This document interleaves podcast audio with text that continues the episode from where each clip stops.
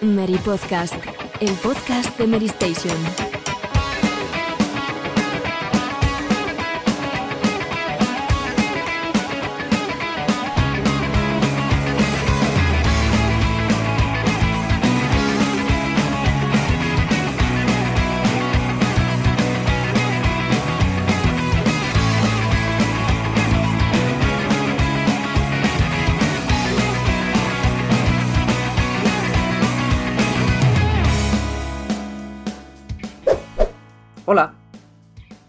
¿Hay alguien ahí? Hombre, claro que sí. Bienvenidos al Mary Podcast de Mary Station, cuarto episodio de la temporada 16. Oye, no le cogemos a la taberna porque empezaron antes, pero al Mary Podcast Retro ya les hemos pasado por la izquierda, ¿eh? Aunque me dicen por ahí, me dicen por ahí que va a haber programa esta semana. Yo lo digo aquí un poquito con la boca cerrada, pero, pero esa información me ha llegado, ¿verdad, Alejandro? ¿Qué tal? ¿Cómo estamos? Nos ha llegado y se ve que van a empezar fuerte. Yo- por nuestra parte estamos a tope como siempre, como cada lunes, y, y espero que también les guste a los oyentes. Pedro, ¿qué tal esta semana? ¿Todo bien? ¿Qué tal, Borja? Pues sí, todo bien. Los de los del Medipodcast Retro, como esperen un poco más, alguno con la edad que tiene igual no llega, ¿eh? Así que, no sé, ya, ya, ya- ya- ya pueden espabilar porque, porque está la cosa complicada.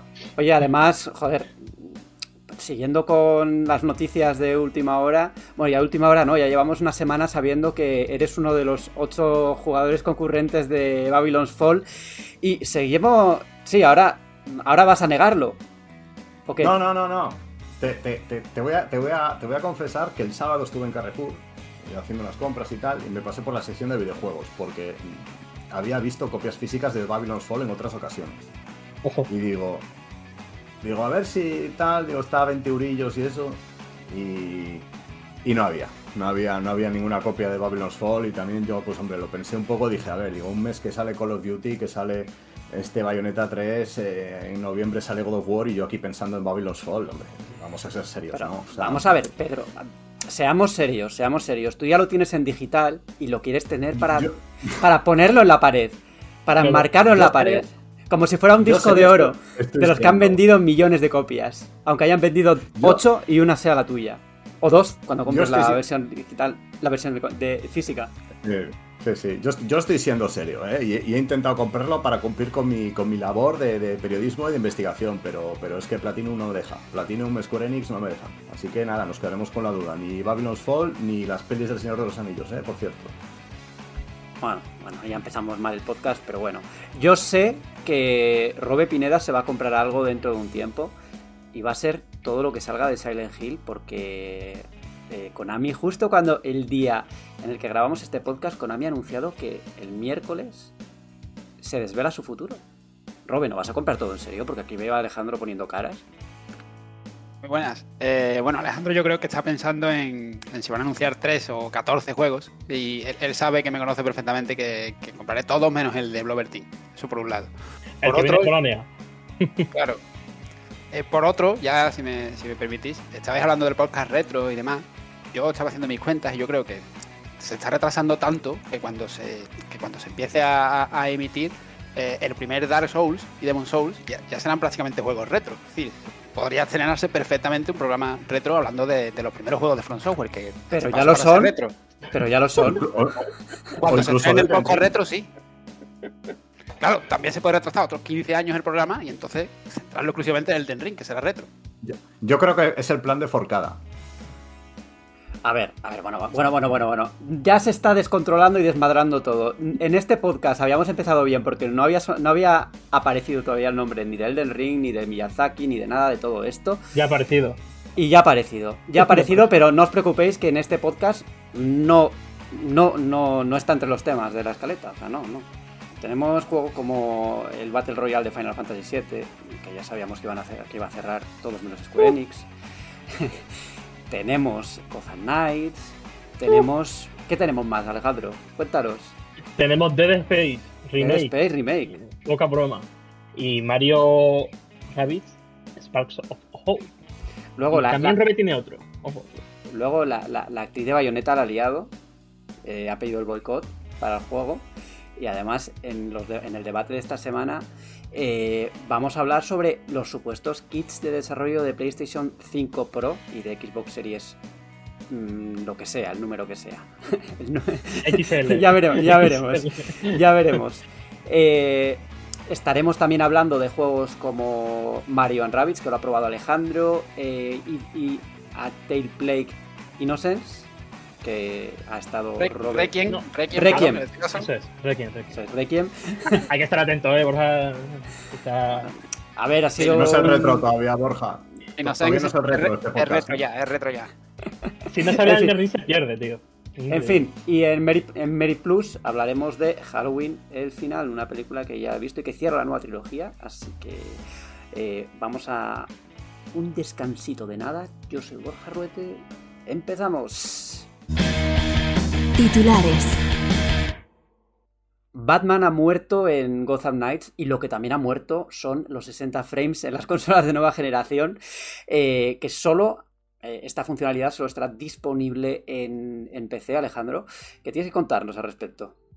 Pues sí, si hace unos meses eliminaban la versión de PS4 y Xbox One aludiendo que era un juego súper ambicioso y que necesitaban construir en base al hardware de nueva generación, ahora a través del disco oficial del juego, como quien no quiere la cosa a dos semanas de lanzamiento, sabemos que el juego solamente va a tener un modo estándar, no va a tener ese modo de rendimiento habitual de, de las últimas jornadas de juegos, en el que simplemente el juego va a 30 FPS y a la mayor calidad posible eh, de lo que brindan las consolas actuales. Eh, los motivos esgrimen que el juego tiene una alta densidad de geometría, es un mundo abierto con cooperativo a dos jugadores que requiere una serie de tecnicismo que no es posible a más FPS. Sin embargo, en la versión de PC, como es obvio, no hay ninguna restricción. Si tú tienes el equipo, un equipo bastante importante, por cierto. A- Ahí está, la, restri- ahí está la restricción, Claro, claro. que necesitas un equipo importante. Claro, claro, dada la optimización actual del juego, que parece que ser que es bien escasa, vas a poder jugar a los 100 FPS si tienes un PC de la NASA.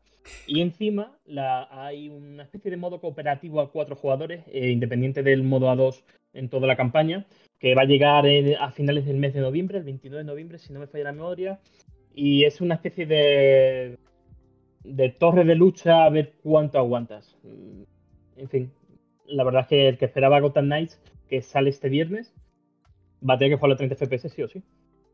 Qué remedio, pero bueno. Qué remedio. Mm, Igual eh, tiene su justificación dentro de... eh, como comentaba, leí algún tuit por ahí, eh, el desarrollo de juegos pues no siempre... No siempre es tan sencillo, ¿no? Y hay muchos sistemas que, que quizá eh, impidan que, que- eso se haga así, ¿no? A ver, yo creo que si no lo hacen es por alguna razón. Si no, lo harían, ¿no? Eh, ¿Creéis que saldrá, se creéis que habrá un parche en el futuro? ¿O que esto seguirá así hasta, hasta el fin de los tiempos? A ver, un parche del futuro sería darle brazo a torcer ahora mismo a los argumentos que tienen. O sea, lo que están diciendo ahora mismo es que los juegos no da porque el juego es muy ambicioso, pero la realidad, Ah, yo creo desde bueno, mi punto de vista, es que falta optimización, que llegan justos. Cla- Claro, Alejandro, pero es que, que una, o sea, una información contradictoria, una justificación contradictoria, raramente ha sido razón suficiente como para no revertir los cambios, ¿no? O sea, ya todos sabemos lo de. Es que Final Fantasy XIII no puede tener ciudades porque. porque no. No, no, no tiene- Si no tendríamos que renunciar a otras cosas. Y luego sacaron Final Fantasy XIII 2 con ciudades. O sea, quiero decir. Que Ya, de, ya. de esa- de esos ejemplos tenemos miles y miles, ¿no? Eh, habrá que ver, eh, igual, por lo que yo he oído a gente que ha jugado, eh, el título funciona bastante bien tal y como está, no tendrá 60 frames, pero bueno, yo le sigo teniendo ganas. Creo que va a ser un juego que, que va a tener su miga y que, no sé, que me gusta la propuesta de que por una vez no manejes a Batman y tengas ahí a, Sí. a los personajes más, un poco más secundarios, ¿no? Pedro, ¿tú eres de superhéroe? ¿O tampoco? Sí, sí, sí. Ah, bueno. Sí, sí, sí, sí lo soy, hombre, sí lo soy. Y soy, y soy, y soy mucho, y soy, y soy mucho de esta gente de Warner Bros. Montreal, porque me, me cae muy bien, porque son. hicieron un poco el, el Batman Arkham que quedó ahí un poco olvidado, ¿no? Es el Dark Souls 2 de la saga Arkham. Eh, y es un, es un Batman, lo siento, Borja, es, es la primera comparación que se me ha venido a la cabeza, tío, en serio. Eres al City, ¿verdad? ¿Eh? Te refieres al City, entiendo. No, a- al Origins. No, a, a Origins. Ah, Origin. Sí. Sí, a mí, a mí es un juego que me, me gusta, me Justo gustó- me gustó que se ha mucho. olvidado, efectivamente. Sí, sí. por ejemplo, por ejemplo, y mal, mal hecho, porque tiene los mejores combates contra jefes de toda la saga, para mi gusto.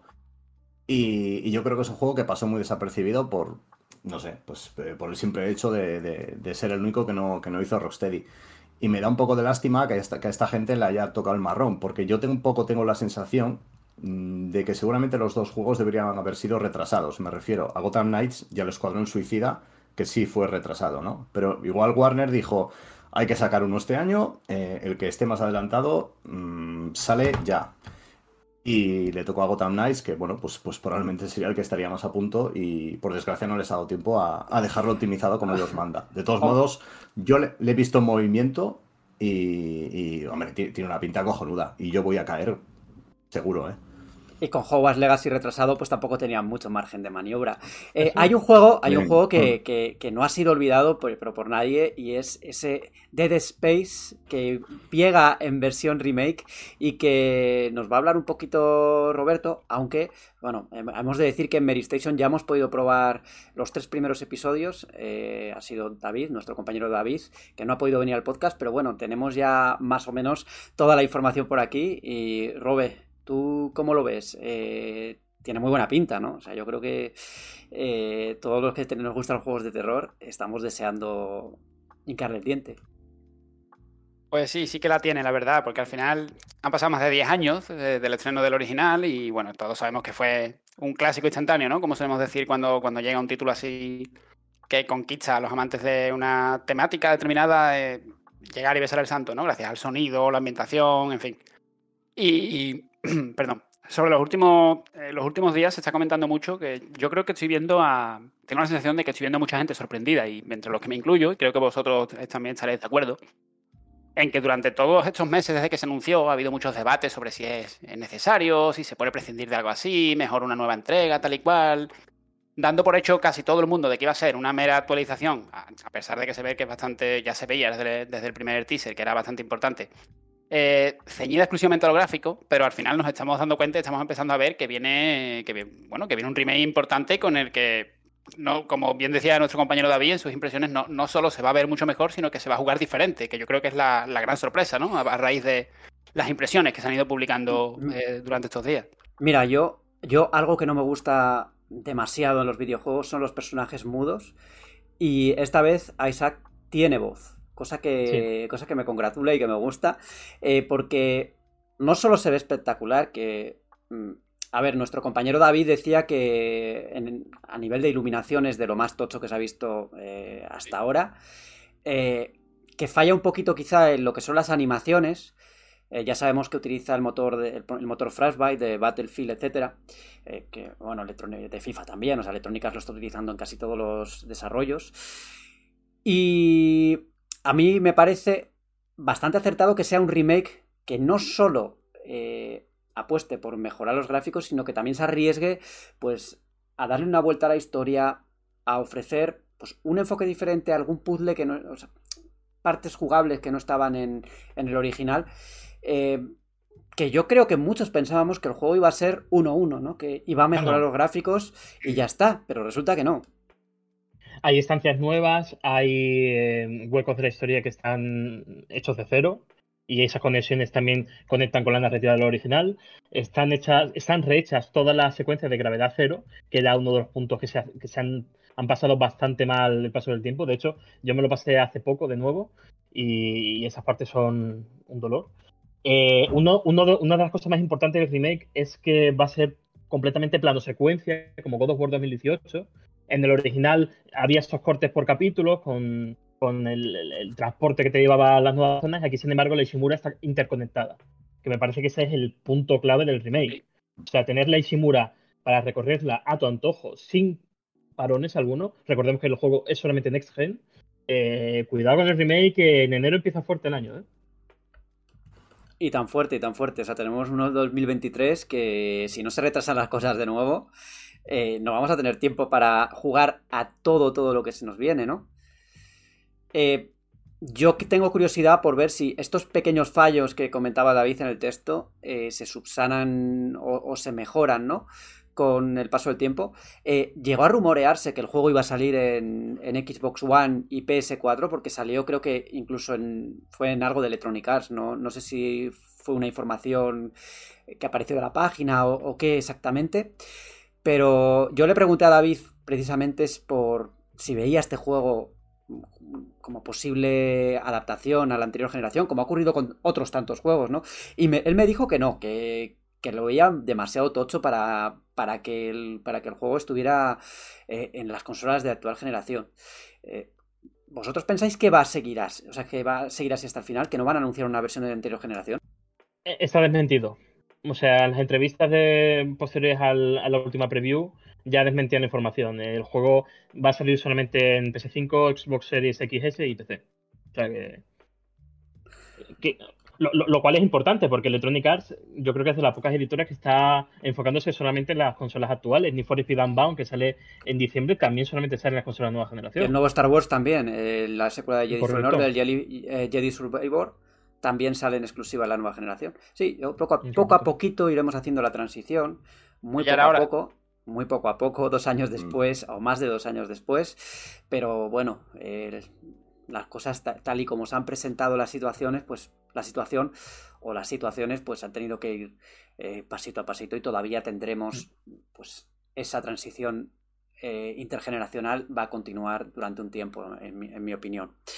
Lo que no va a continuar, porque va a desaparecer, se va a marchar, va a volatilizarse, es ese Final Fantasy VII First Soldier Battle Royale que Square Enix eh, lanzó hace un tiempo y que tan mala espina nos dio en su momento. No sé, creo que todos nos quedamos un poco... ¿Están haciendo esto de verdad? Pero sí, sí que lo hicieron. Pedro, eh, tú, además de jugador de Babylon's Fall, eras jugador de... Final Fantasy VII ¿Alance sigue jugando, Pedro? Alance. Eh... ¿Sacar platino ya? Te cierran todos los juegos. Es que no puede ser. Es que te cierran todos los juegos. No, a ver. Eh... Sí, vamos, vamos, a, vamos a jugar muchas cosas en el 2023. Vamos a jugar a, a, a Callisto Protocol, vamos a jugar a Dead Space, pero lo que no vamos a jugar es a esta, a esta, a esta morralla, ¿no? A esto, ni a Babylon's Fall tampoco. Porque, bueno. A ver, a, a Babylon's Fall hasta marzo tienes tiempo todavía, ¿eh? Ya, eh, eh, te podías meter a hacer una raid, ¿eh? Ojo. Qué, bien informado estás, Alejandro, ¿no? Para no, para no jugarlo. Joder, para avisarte para que, no te, para que no te lo pierdas, por lo menos echarte una partida antes de que cierren, hombre. Ah, vale, vale. Es que, es que estás, estás muy, muy bien informado, ¿eh? Vale. Y no, no, el trofeo, no vayas a que haya jugado.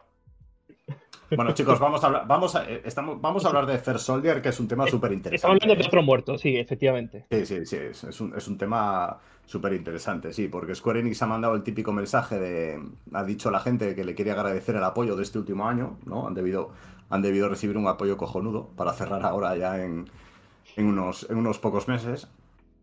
Y, bueno, yo a veces me pregunto un poco el, la fe eh, que tienen algunas compañías cuando lanzan algunos juegos multijugador, ¿no? Como como estos dos de los que estamos hablando, ¿no? Como, como ese que no, no, voy a nombrar porque ya estoy, estoy un poco hasta el gorro de él.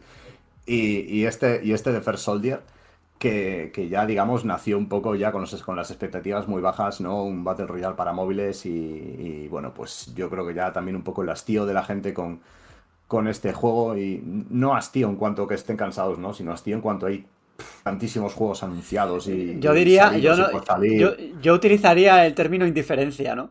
Prácticamente. Sí. no, es que está, tenemos, tenemos el remake principal, tenemos el Crisis Core, eh, y, yo no sé si hay más. Yo no sé si hay más. Sí, hay uno más, hay uno más para, hay uno más para móviles, eh, Ever Crisis, que, que es un poco más es, un poco más siguiendo la historia original y tal, pero es también free to play, mm. pero no, no, tiene el enfoque el enfoque de Battle Royale ni de mm. multijugador que tiene este.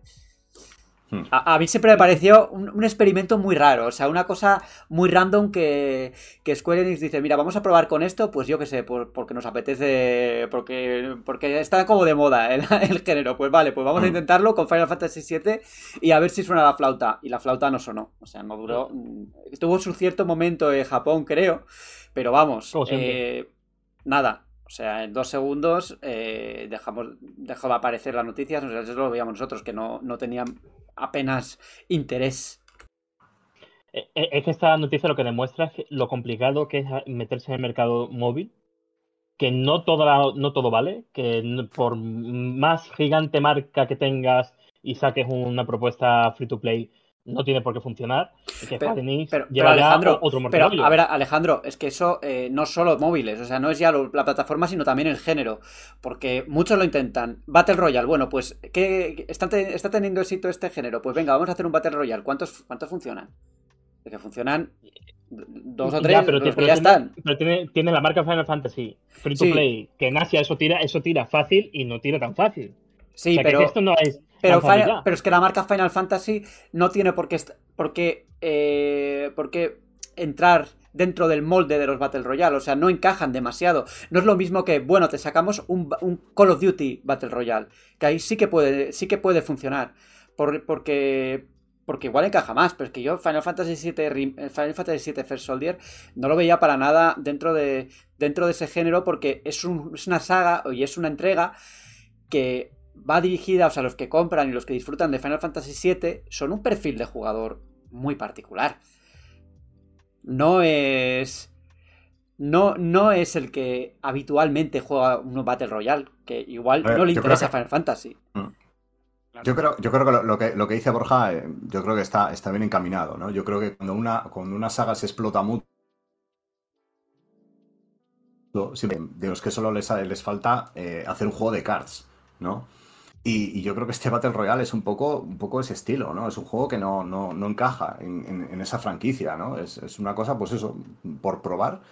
Un experimento un poco, un poco raro que, bueno, yo creo que igual Square Enix eh, confió en el, en el auge del mercado móvil en Japón, que es, que es, bueno, pues yo creo que es mucho más que, que aquí. Pero yo creo que es una saga que puede encajar en ciertos géneros, aparte del, del JRPG, pues yo que sé, en la, en la estrategia, en las cartas o cosas así pero no en el Battle Royale donde, donde yo qué sé, es que quitando Fortnite hoy en día es que ni siquiera, bueno, PUBG en PC es- está muy jugado también, pero aparte de Warzone mm, no hay más. Hay muchos que lo han intentado, pero, pero ya está. No, De en el mercado modos- móvil ma- manda Free Fire. Claro, claro, Free Fire. Free Fire. Sí, en móvil, en móvil es Free Fire, claro. Mm. Tantos códigos gratis todos los días, hombre. Sí, sí, códigos gratis, Joder. agenda, eh, Free Fire, Free Fire por todas partes. Eh, pero bueno, eh, y el mercado móvil está muy fuerte también en Occidente eh, y cada vez creciendo más. Lo estamos viendo en los movimientos que se están haciendo últimamente, ¿no? En Microsoft, pues haciéndose con King. Si, si finalmente se fructif- fructifera el, el acuerdo con Activision Blizzard. Hay también. el mercado móvil crece mucho cada año. Entonces.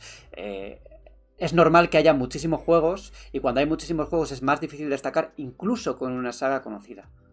Pero es que precisamente el movimiento de Activision con. eh, perdón, de Microsoft con Activision lo que demuestra es que no es fácil entrar en el mercado móvil. Porque Microsoft ha tenido innumerables propuestas en el mercado móvil que se han ido todas al hoyo.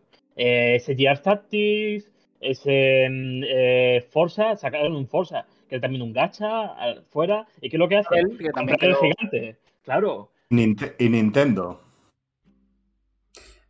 Bueno, Nintendo. Nintendo también está teniendo sus pinitos por ahí y bueno, Y no, y no- y no acaba de arrancar, ¿eh?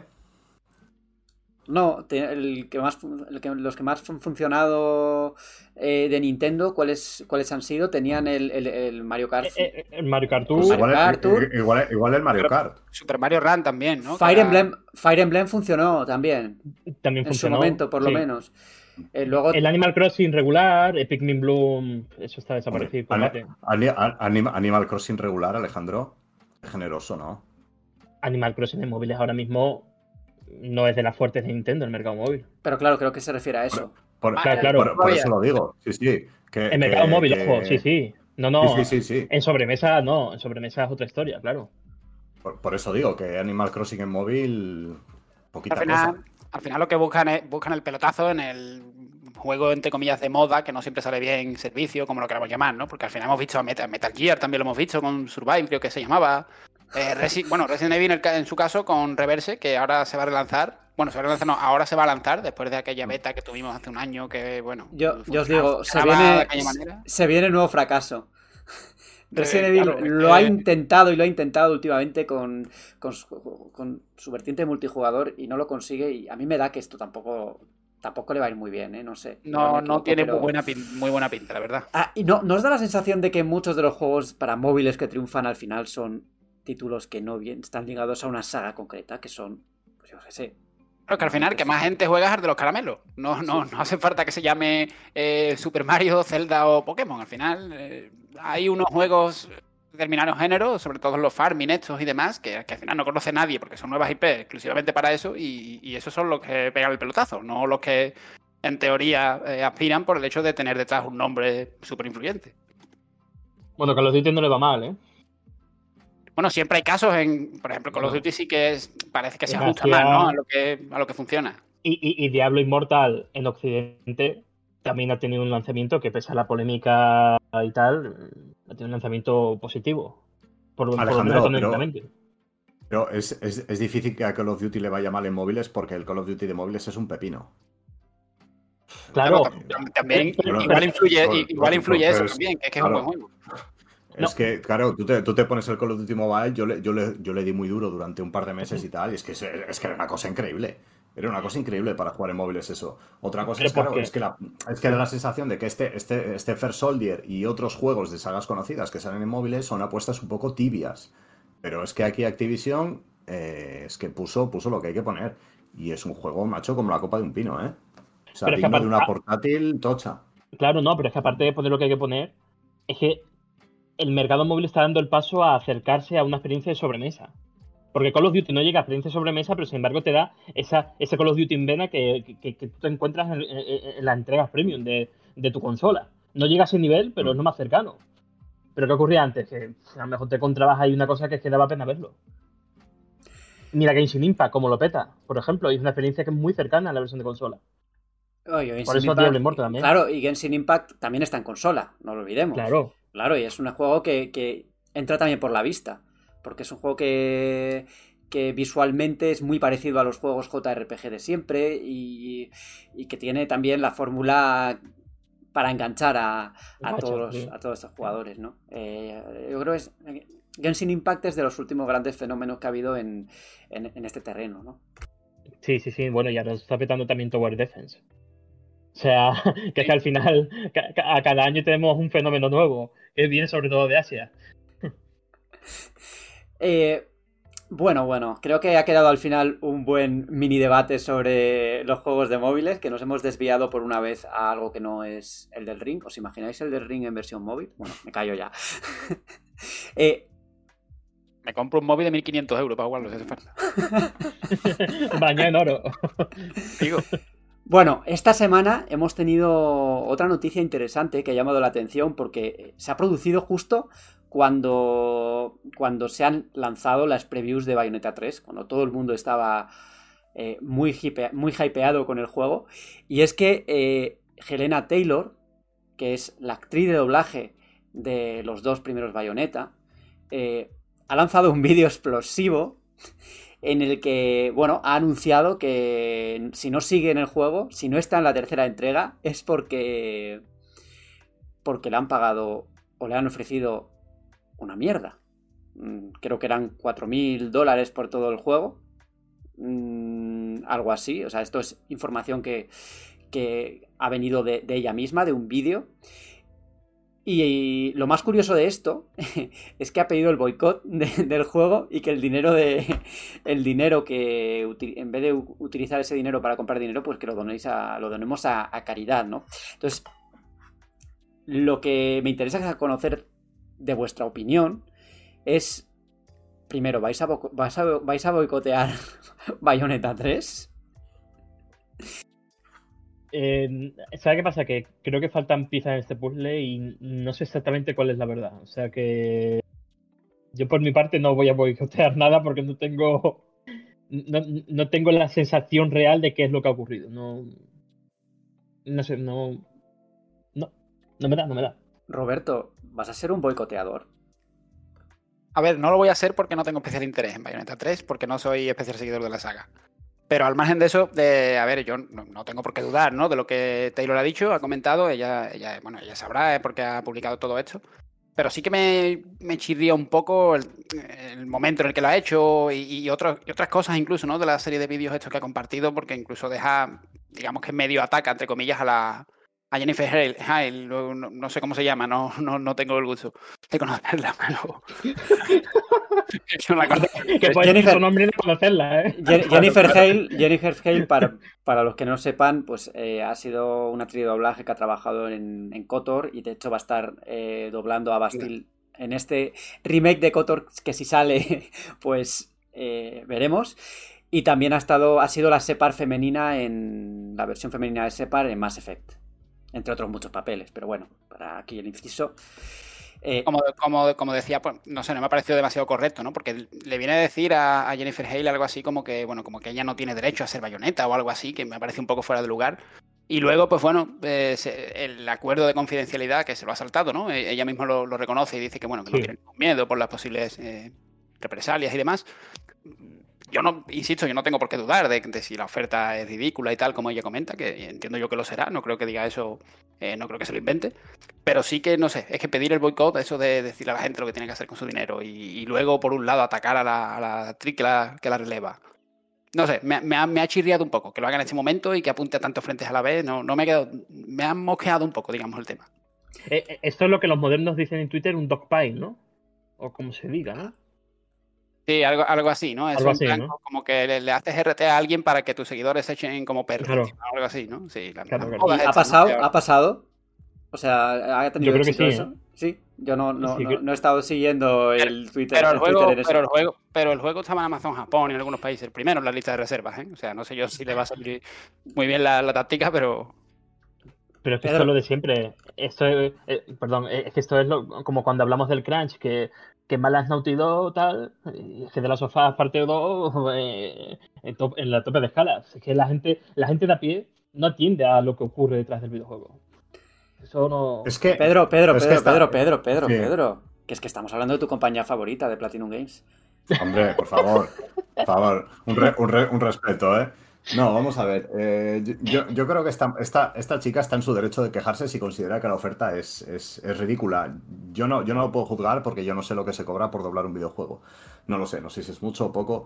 Eh, sí me parece poco en relación seguramente con el presupuesto total del juego, ¿no? Pero, pero bueno, estamos hablando de cantidades relativas. Eh, mm, pero al igual que Robe, me parece feo el momento, el momento en el que lo ha hecho, mm, sobre todo por, eh, por Jennifer Hale, que no tiene culpa ninguna, y sobre todo por todo el mundo que ha trabajado en Bayonetta 3, porque ella no es la única que ha trabajado en Bayonetta 3. Bueno, no lo ha hecho, es más, ¿no? Detrás de Bayonetta 3 hay mucha gente que seguramente haya trabajado duro para que, para que el juego salga adelante, salga mejor, peor, no sé, ya lo veremos. Eh, pero, pero, hombre, yo no tengo por qué hacer caso a, una, a, alguien que diga que, que, oye, hay que boicotear un juego porque es que me han ofrecido tanto. Oye, no sé, es que lo dicho, ¿no? Hay mucha gente trabajando en un videojuego y esa gente, pues, no tiene, no tiene por qué pagar el pato de, ya, ya os digo, de esa cantidad que no sé, no sé muy bien si es, eh, si es baja, si es alta.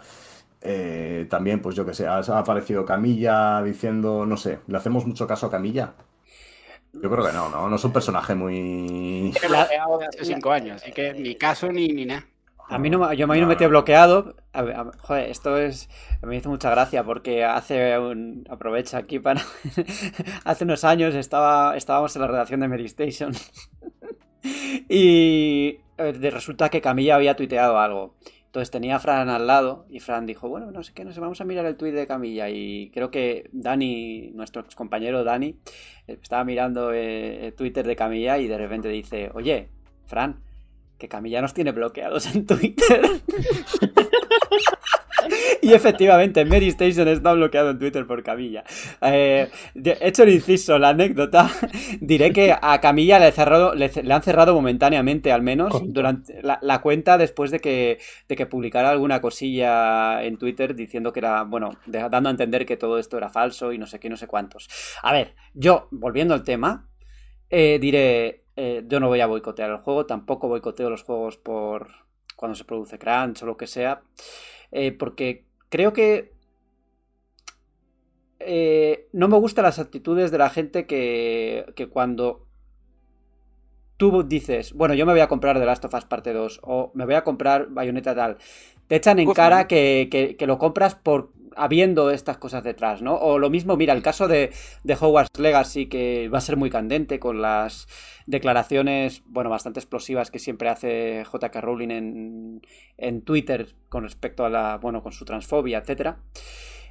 Yo creo que cada uno debe valorar si lo compra o no y que es una decisión propia y que eso no tiene que no tiene que hacer que, que la- que el resto te juzgue por comprarlo porque hay un montón de productos culturales que tú no sabes lo que hay detrás de, de eso, ¿no? Eh, en mi opinión, en mi opinión, depende de, de cada uno. Si te sientes mal apoyando o creyendo que vas a apoyar a, a- a alguien que, no, que no, no quieres apoyar, no lo compres y ya está, no hay problema. Pero no, no me gusta la actitud de, de señalar, ¿no? A los que No, lo pero- hacen. Y, y es una actitud hipócrita, porque tú señalas en Twitter eh, que este juego tiene crunch y no lo debes de comprar, pero luego te sientas en la tasca ah, con el camarero sirviéndote la copa de cerveza que está explotado por 600 euros al mes. A. Los periodistas, los periodistas siempre hemos sido, siempre hemos sido muy hipócritas con esto. Nosotros hemos echado muchas horas de más siempre. Siempre. Eso siempre- Siempre. era como, pero bueno, somos los primeros que hablamos de crunch, que Claro. hay que hablar de crunch. O sea, quiero decir, hay que hablar de esto y hay que señalarlo y hay que decir que está mal. Pero a veces nos estamos sentados desde una poltrona extraña, es una poltrona como que estamos arriba de todos, y resulta que, que nosotros también somos víctimas de estas cosas a veces, ¿no? Y, y en otros trabajos lo mismo, o sea, no, no, no solo el periodismo, o sea, hay muchos trabajos en los que también se produce este tipo de, este tipo de cosas y situaciones.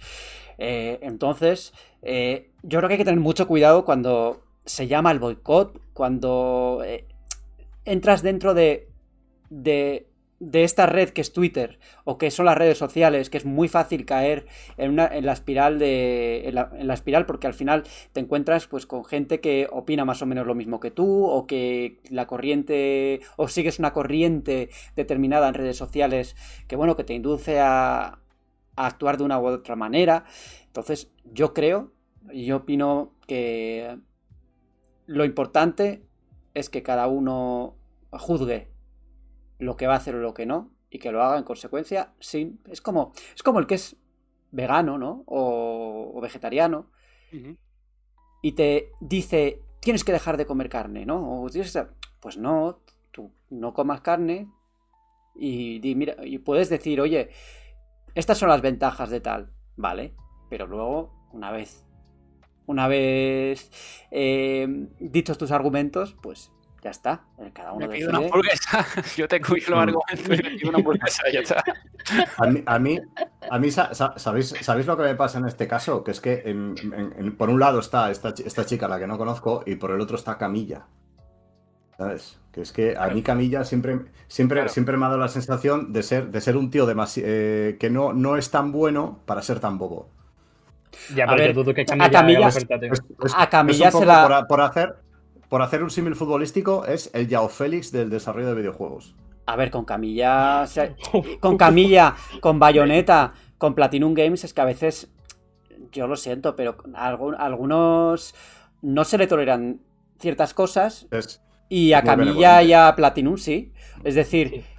Yo qué sé, cuando veo a Bayonetta que se le- la ropa le desaparece y tal, de repente esto está bien, pero otras cosas no. Y yo ahí es que no, no, lo, no lo comprendo del todo.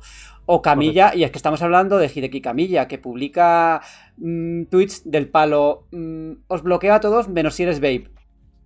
gilipolleces. Pues, pues no lo sé. ¿Qué quieres que te diga? O sea, hay. o sea, un- Mira, me pasa lo mismo con Platinum que con Yakuza. A Yakuza se le toleran Bueno, ciertas cosas. Bueno, bueno, bueno, bueno. Ciertas cosas argumentales que son directamente machistas. ¿Y qué? ¿Por qué es Yakuza? Ah. No sé, porque es japonés y como son japoneses, pues. Ahí lo dejo, ahí lo dejo.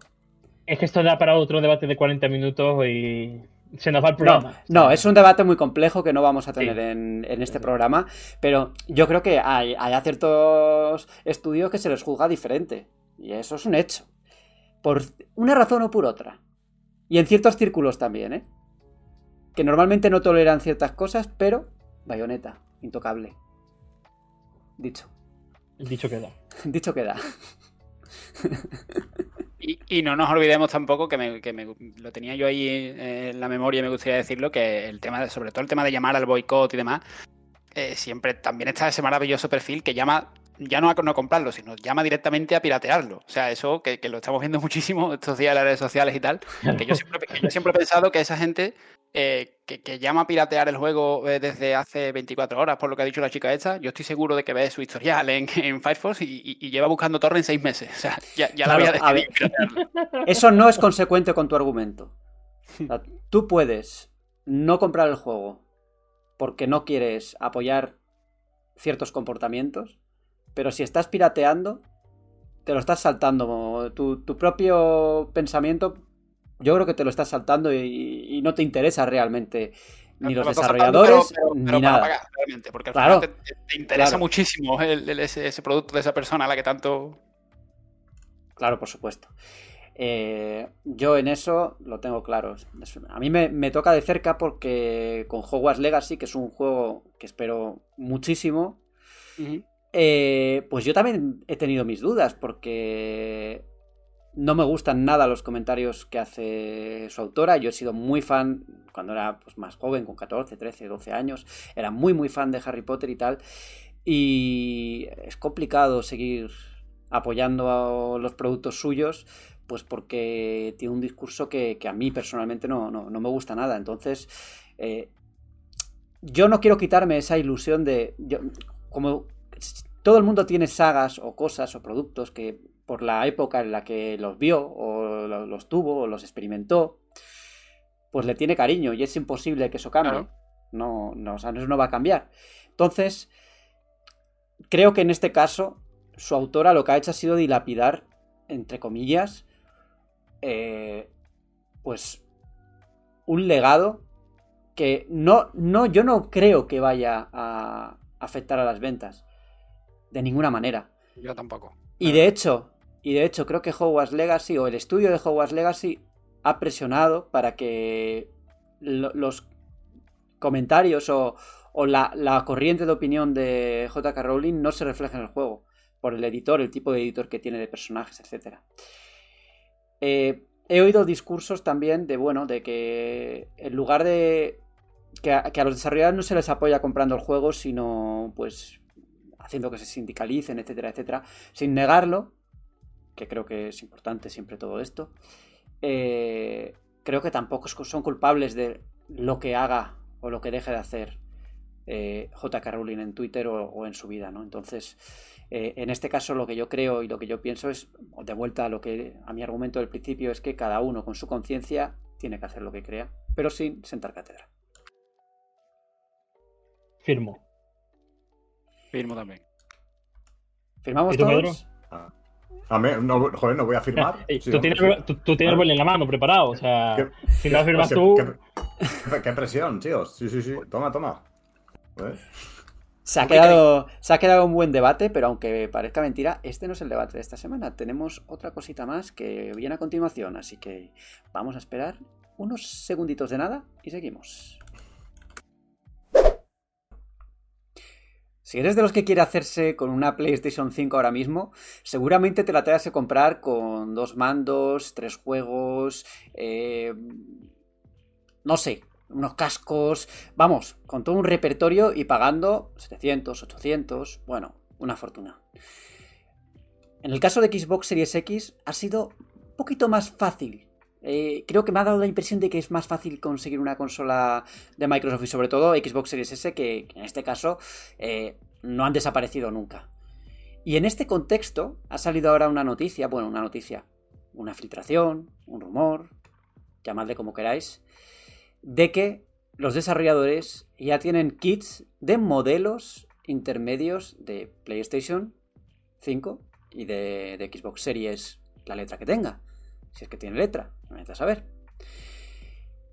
Solo han pasado ya, que han pasado dos años en los que todavía la generación no ha arrancado. Tenemos muchos juegos intergeneracionales. No se pueden encontrar en las tiendas por el tema de los semiconductores. Y ya pues empiezan a sonar esos rumores, esos pequeños, pequeñas malas lenguas que ya hablan de, de nuevos sistemas, de actualizaciones de sistemas. Va a pasar.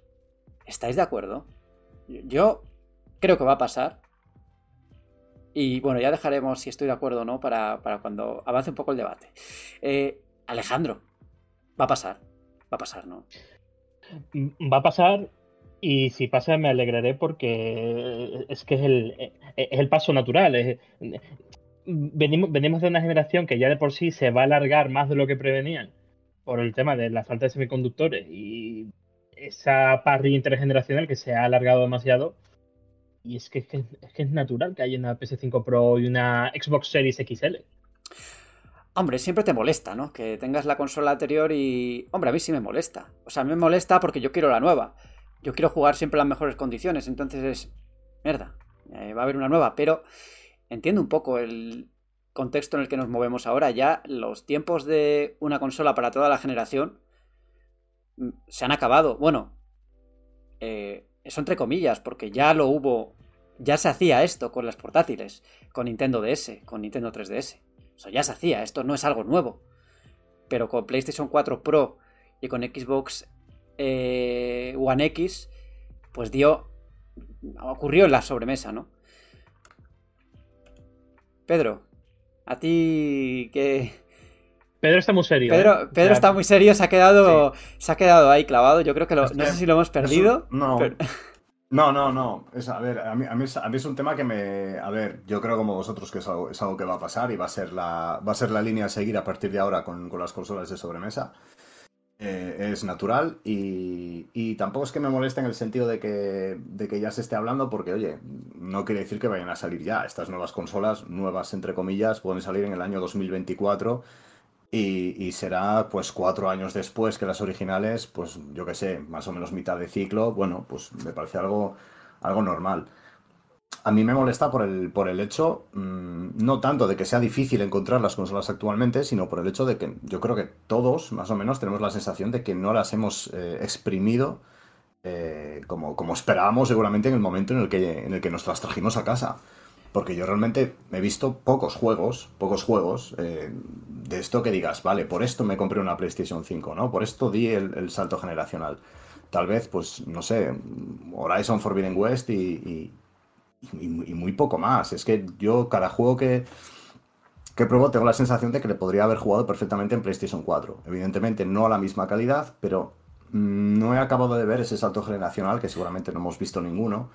Hombre, hombre, Eh, hombre, bueno. hombre. Yo sí que lo he visto. ¿Y sabes dónde lo he visto? En los tiempos de carga. O sea, es que yo ya Sí, me, sí. me puse, Sí, me puse Play sí, 4, sí, sí, me puse Play sí. 4 hace poco Mm. y dije, es que yo ya no puedo jugar con estos tiempos de carga tan Mm. largos. No, O sea, ya, ya- y a ver, y segu- seguramente Ale- Alejan- Alejandro, que se compró NBA 2K23 hace poco, seguramente lo haya, lo, haya visto, que los tiempos de carga son ridículos. O sea, Pero- pero aquí son ya- a- aquí ya la, aquí eh, ya el X, X y a jugar. Sí, Pedro, pero en este juego en concreto está optimizado para la nueva generación, no es una versión de nueva generación, no es el mismo juego en, la- el- en los dos sistemas. ¿Cómo, cómo? ¿Cómo, cómo, cómo? No, no, no. Quiero decir- es- está, está desarrollado específicamente para las, para las consolas, sí. Claro, Por, claro. por eso, para, para la nueva generación, quiero decir. Por eso, Sí, que no sí, es un sí, caso, sí. no es un caso Mm. comparable, porque son dos versiones diferentes. O sea, la Play 4 es una y la de PlayStation 5 es otra diferente. Entiendo. Como FIFA, ¿no? Sí, sí, eso es. Mm. Bu- Bueno, el, el caso, yo creo que mejor es el propio Horizon Forbidden West, que, que la mejora, aparte de, bueno, de tecnicismo y tal, es el mismo juego con menos resolución y más tiempos de carga, que tampoco nos volvamos locos. Hasta que salga el... Ah, bueno, claro, de... Sí, sí, y luego con- se está hablando del remake de, de Forbidden West, de, De- de de Zero Dawn. O sea, Mm. no sé. A ver, evidentemente, pero es que el tema es que Forbidden West es un juego diseñado para las dos consolas. eh, desde el principio. Que sí, que evidentemente en PlayStation 5 aprovecha más ciertas cosas, pero no es un juego pensado para la nueva generación. Claro, es un juego construido sobre el hardware 2013, que esa es la clave. Aunque luego lo juegues en una PlayStation 4 de modelo de lanzamiento y parezca que estés eh, trabajando en Airbus. Eso ya es otro tema. Pero bueno, que tenerlo tienes y el mismo juego con las mismas escenas, con la misma jugabilidad, etcétera, etcétera. Si vemos la generación pasada, 10 de noviembre de 2016, PS4 Pro estaba en el mercado. no me parece descabellado que en un 2023-2024, si 2023 va a ser el año de PlayStation VR 2, no creo que relancen otro hardware. Y se irá para otro año. Yo en 2024 yo lo veo, ¿eh? 2024. Y O con la 2025, mejora de la pero bueno. situación, con la mejor situación que estamos viendo, va a ser tanto PlayStation 5 Pro como PlayStation 5 Slim. O sea, va, va a ser un- una, una unión de una renovación de- del catálogo. Robe, te veo yo muy calladito, oye. ¿Qué pasa? ¿Tú no te vas a comprar esa hipotética consola intermedia o qué vas a hacer? Imagínate, me- imagínate, imagínate cómo se jugaría Elden Ring más potente, en una versión optimizada o vete a saber si la optimiza. Sa- ¿Sabes qué pasa? Que, te- que tengo la sensación de que, de que lo jugaríamos a 60 frames como mucho, una resolución no demasiado alta. Porque es que al final, a mí personalmente me da mucha pereza esto de empezar ya con el tema pros y consolas eh, intermedias y demás. Porque mismamente Alejandro lo decía, ¿no? Que es un paso natural y tal, pero es que, joder, lo pienso y en el momento de grabar este podcast, bueno, y cuando se emita también, eh, no hemos cumplido todavía dos años de generación. Mm, casos como The Medium, desarrollado exclusivamente para nueva generación, que el juego no llega ni a 30 frames prácticamente y se, y se ve regular, entre comillas. Eh, casos como Cyberpunk, juegos intermedios, juegos que todavía no, no- no aprovechan el hardware, con, con- un- con unas máquinas tan, tan potentes, ¿no? Que ha habido un salto, se supone, impresionante en cuanto a eh, especificaciones técnicas y demás. Pero eso, Pero pero eso, Robe, ocurría en la anterior generación también. Sí, pero no. estábamos, estábamos, estábamos exactamente, estábamos un poco en esa misma tesitura. Pero no tenéis la sensación de que cuando empezamos a hablar de eh, PS4 Neo, creo que era, ¿no? Solíamos referirnos así. El, ¿no? nombre A- clave era así, sí. Sí. Sí. Y ¿No tenéis la sensación de que ya llevábamos una generación relativamente bien entrada y, y ahora es- prácticamente hay, hay debates cada poco tiempo que en, en los que prácticamente empezamos a decir eh, que todavía ni ha empezado la generación? O sea, no, no, no han despertado las máquinas todavía, a excepción de Pero- un par de juegos concretos. Esto, esto es muy sencillo. Me parece que The- Witcher 3 salió en el 2016 o 2015, ¿no? Me parece. Fue 2015. 2015, creo. 2015. The Witcher 3 es completamente impensable en una PlayStation 3 o una Xbox 360. Es impensable. Y todavía no hemos visto ese juego impensable en la anterior generación. Y, y- y que la generación Dos- de PlayStation 4, Dos- dos después, ¿eh? la generación de PlayStation 4 en material exclusivo empezó el 24 de marzo de 2015 y hay que ponerse de pie con Bloodborne. O sea, que, que al final tardaron dos años en llegar los, los, los juegos de verdad, los juegos con empaque, ¿no? O como diríamos habitualmente. Joder, Sí. Hombre, es verdad, ¿eh? Eh, Tardó, ha tardado mucho en... La generación tardó también. O sea, no, no, no, no hay que olvidar eso. Es que, es que se olvida muy rápido, ¿eh? se olvidó muy rápido. porque- Es como- es como los juegos- Es un poco como los juegos de lanzamiento de las consolas. Creo que esto lo hablamos en el Meri Podcast hace ya un montón de tiempo, que siempre valoramos los juegos de lanzamiento y nos olvidamos de los anteriores y muchas veces han sido peores, pero eh, siempre tenemos la sensación de que son de que es bastante flojo el inicio, ¿no? Pero es que los inicios siempre les cuesta arrancar, excepto, bueno, hubo épocas en las que no, claro. O sea, cuando la época en la que estrenabas Nintendo 64 con un pepino como Super Mario 64, pues no, pero ha habido muchas generaciones que, que la cosa ha tardado en arrancar y todas las consolas necesitan un tiempo para, para, para empezar a rodar. Lo que pasa es que en esta ocasión, pues eh, se han producido ciertas circunstancias que han alargado los desarrollos de anterior generación, pues porque no había consolas eh, en las tiendas y porque las, porque por, por una, por un cúmulo de cosas, pero sobre todo por el tema de los sem- semiconductores. O sea, eh, es un caso especial. Y, Y, y- y vamos. que probablemente, probablemente muchos juegos que ahora mismo tienen versión intergeneracional con la anterior filosofía prepandemia no iba a tener, porque PlayStation siempre vendió que ellos creían en las generaciones. Y Horizon Forbidden West fue un juego de PS5 de- de- desde, su revelación. eh, Gran Turismo 5 también fue un juego de PS5 en su revelación. ¿Y qué ocurre? Que al final, si no tienes consola y quieres vender y quieres eh, re- eh, ingresar lo que invertiste por un juego, joder, es que Horizon es normal que salga en PS4, pero eso no, no me hace no disfrutar el de PS5. Claro, lo que pasa es que, claro, ahí ha entrado la. ¿Qué eh? Ya, pero es que ahí ha entrado la- en contradicción lo que se decía antes, que las declaraciones de Jim Ryan de creemos en los saltos de generación, bla, bla, bla, bla, bla, bla, que eso se le ha, se le ha, se le ha vuelto contra él, porque ha tenido que Pero- cambiar el discurso. Pero, pero es que no es que tiene que cambiar el discurso, es que el planeta ha cambiado.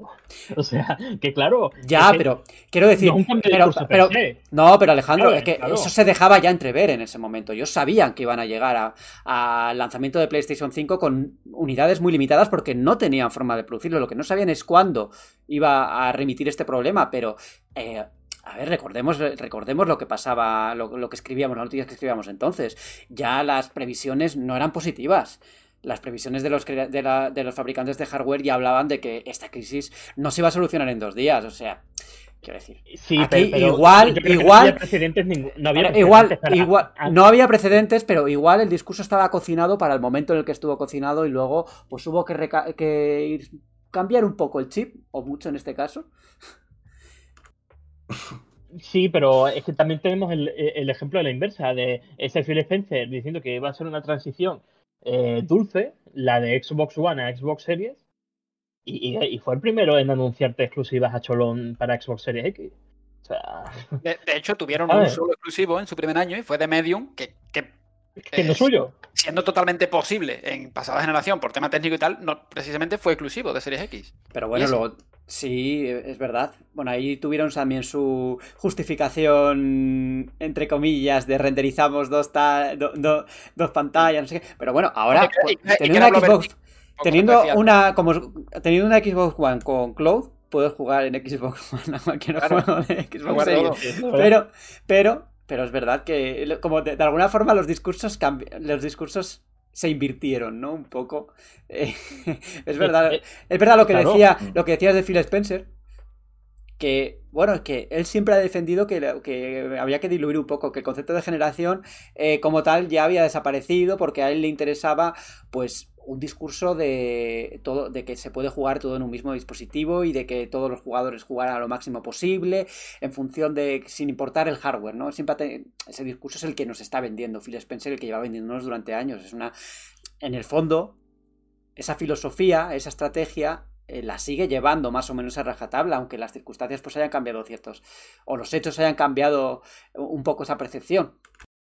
Claro, pero es que luego fíjate, eh, Microsoft Flight Simulator anunciado para Xbox One y esa versión está prácticamente cancelada. Ya te dicen que los juegues por la nube. Eh, eh, ese Halo Infinite a día de hoy se, se siente un juego de Xbox One porque ni siquiera tiene el, el, el ya prometido desde hace ya cuando yo estaba todavía en la ESO, el ray tracing. Eso ni está ni se le espera todavía. No, no, Eh, ni, va a estar, ni va a estar hasta que cambien a Unreal Engine.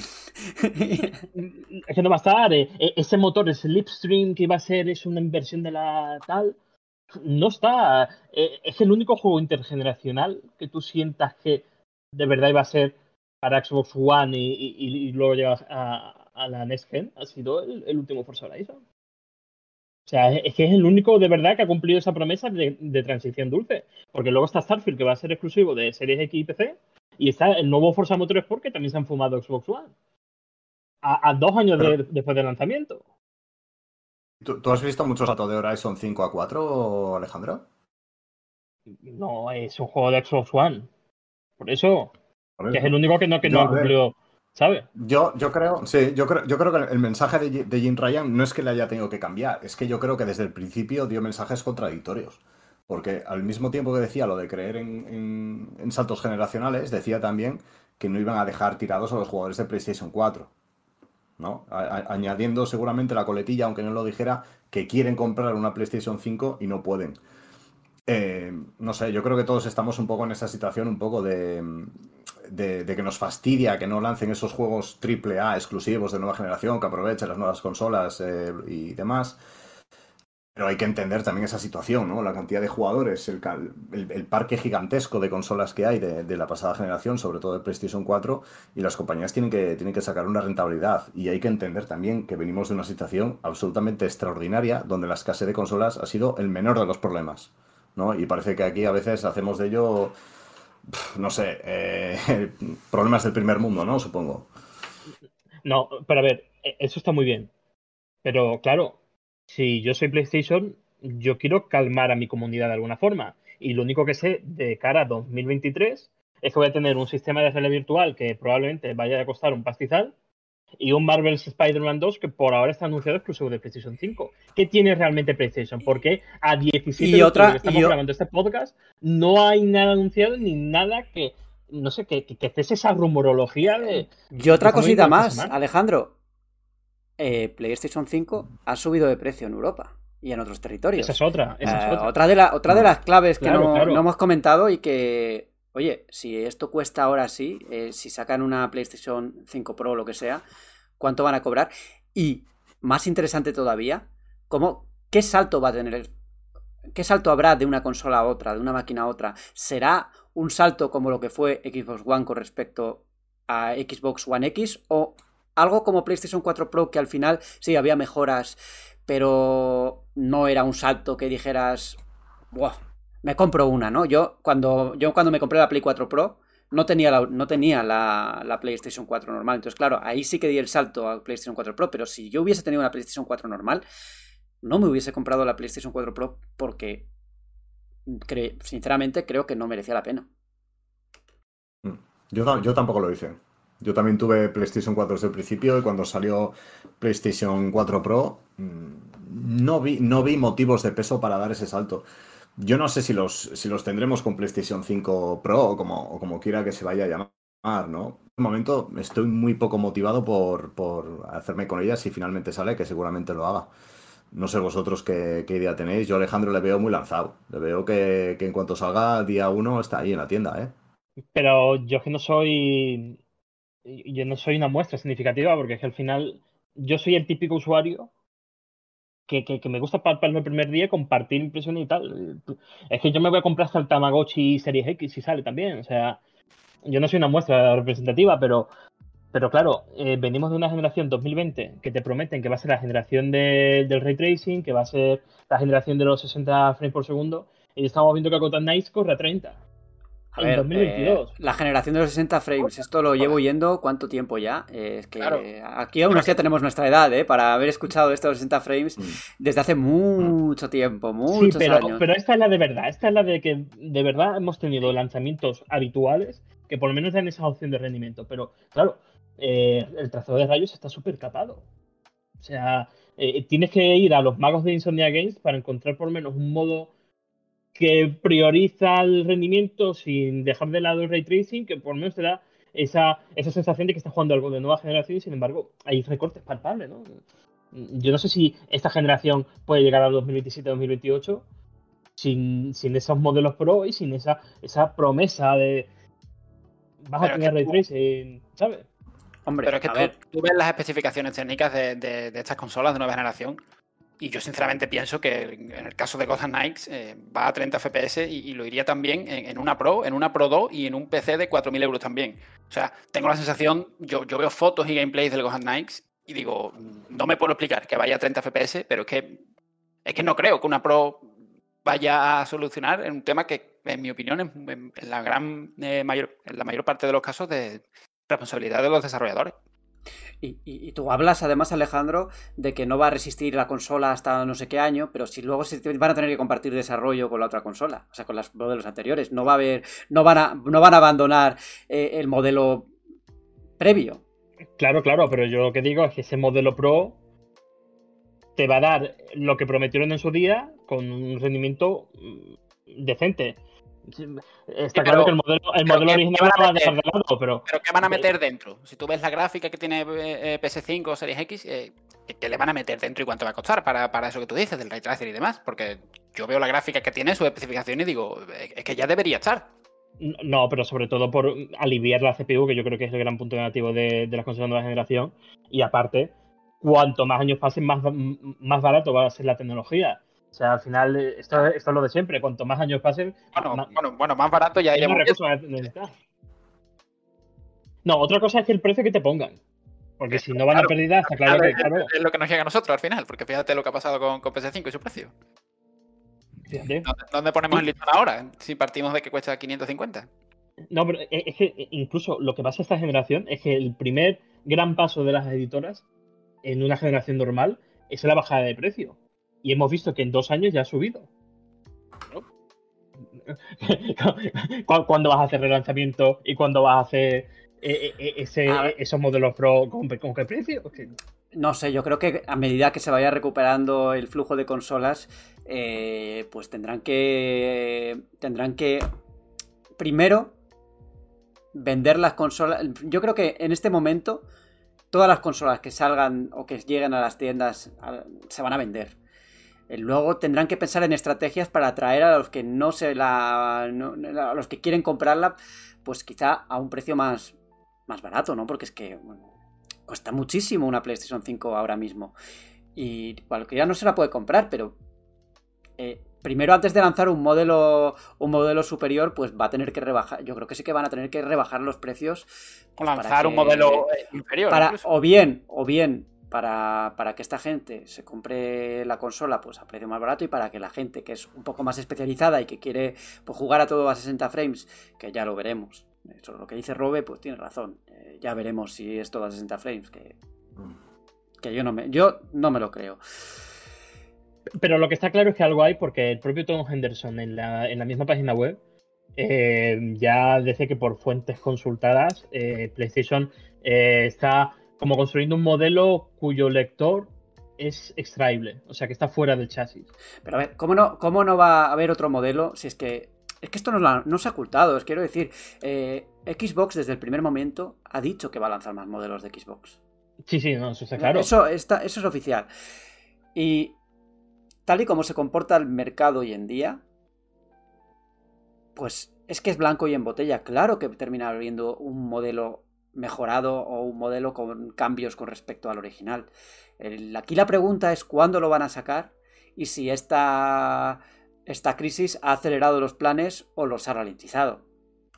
Sí, pero ojo, pero ya estamos dando por hecho, ya estamos normalizando que las compañías lancen una revisión a, a- mayor potencia a tres años de lanzamiento cuatro. O sea, que, que- que ya no solamente gastas los 500 euros del primer día, sino que también puedes gastar unos 550, 600 para el modelo eh, mejorado. O sea, estamos normalizando también una práctica que sí, que se hace en, en el mercado portátil, se hacía. Y el- para el mercado de los móviles.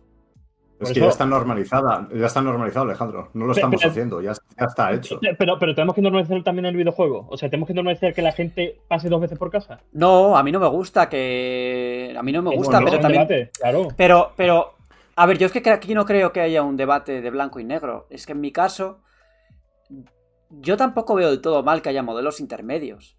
Eh, desde el punto de vista un poco egoísta por mi parte, que yo quiero jugar pues en la mejor, en la plataforma pues mejor preparada, etcétera, me fastidia tener que pagar eh, más dinero por, por comprar una consola. Pero es como decía un poco Pedro, un poco problema del primer mundo, ¿no? Porque yo me bien puedo quedarme con esta consola y esperarme a la siguiente generación. Y ya está. Claro. Mm, Pero, a ver, Pero claro, el si mercado tú- de consolas...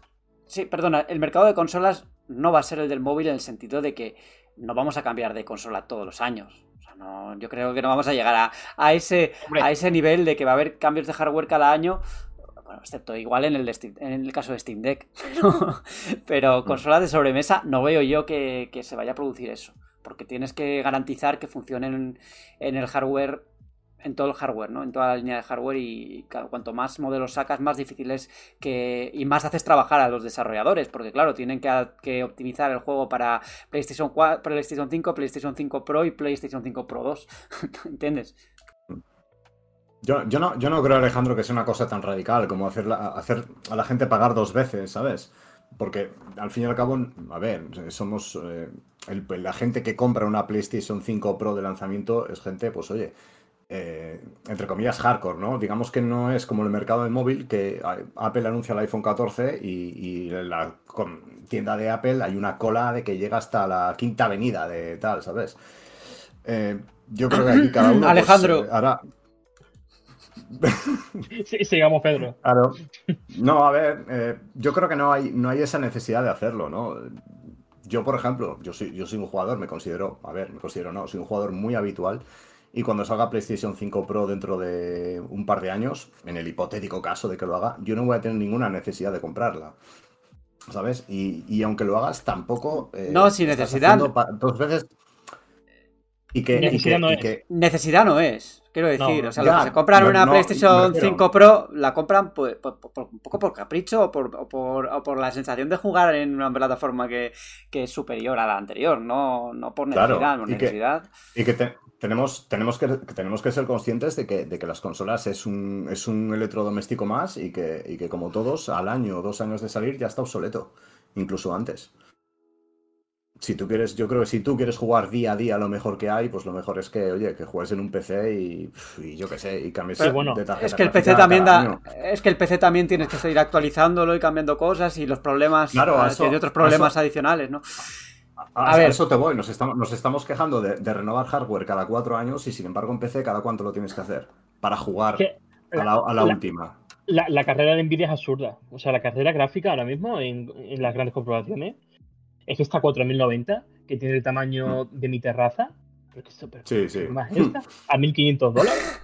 ¿Estamos locos? Y, y- creo también, Alejandro, y creo que también hay que desapegarse un poco del pasado en el sentido de que a veces vemos las cosas como eran antes y es que el mundo ha cambiado mucho con respecto a hace, ya no digo hace 10 años, pero hace 15, en la época... Es que esos tiempos son distintos, ya no estamos en la misma línea, ya ha cambiado todo.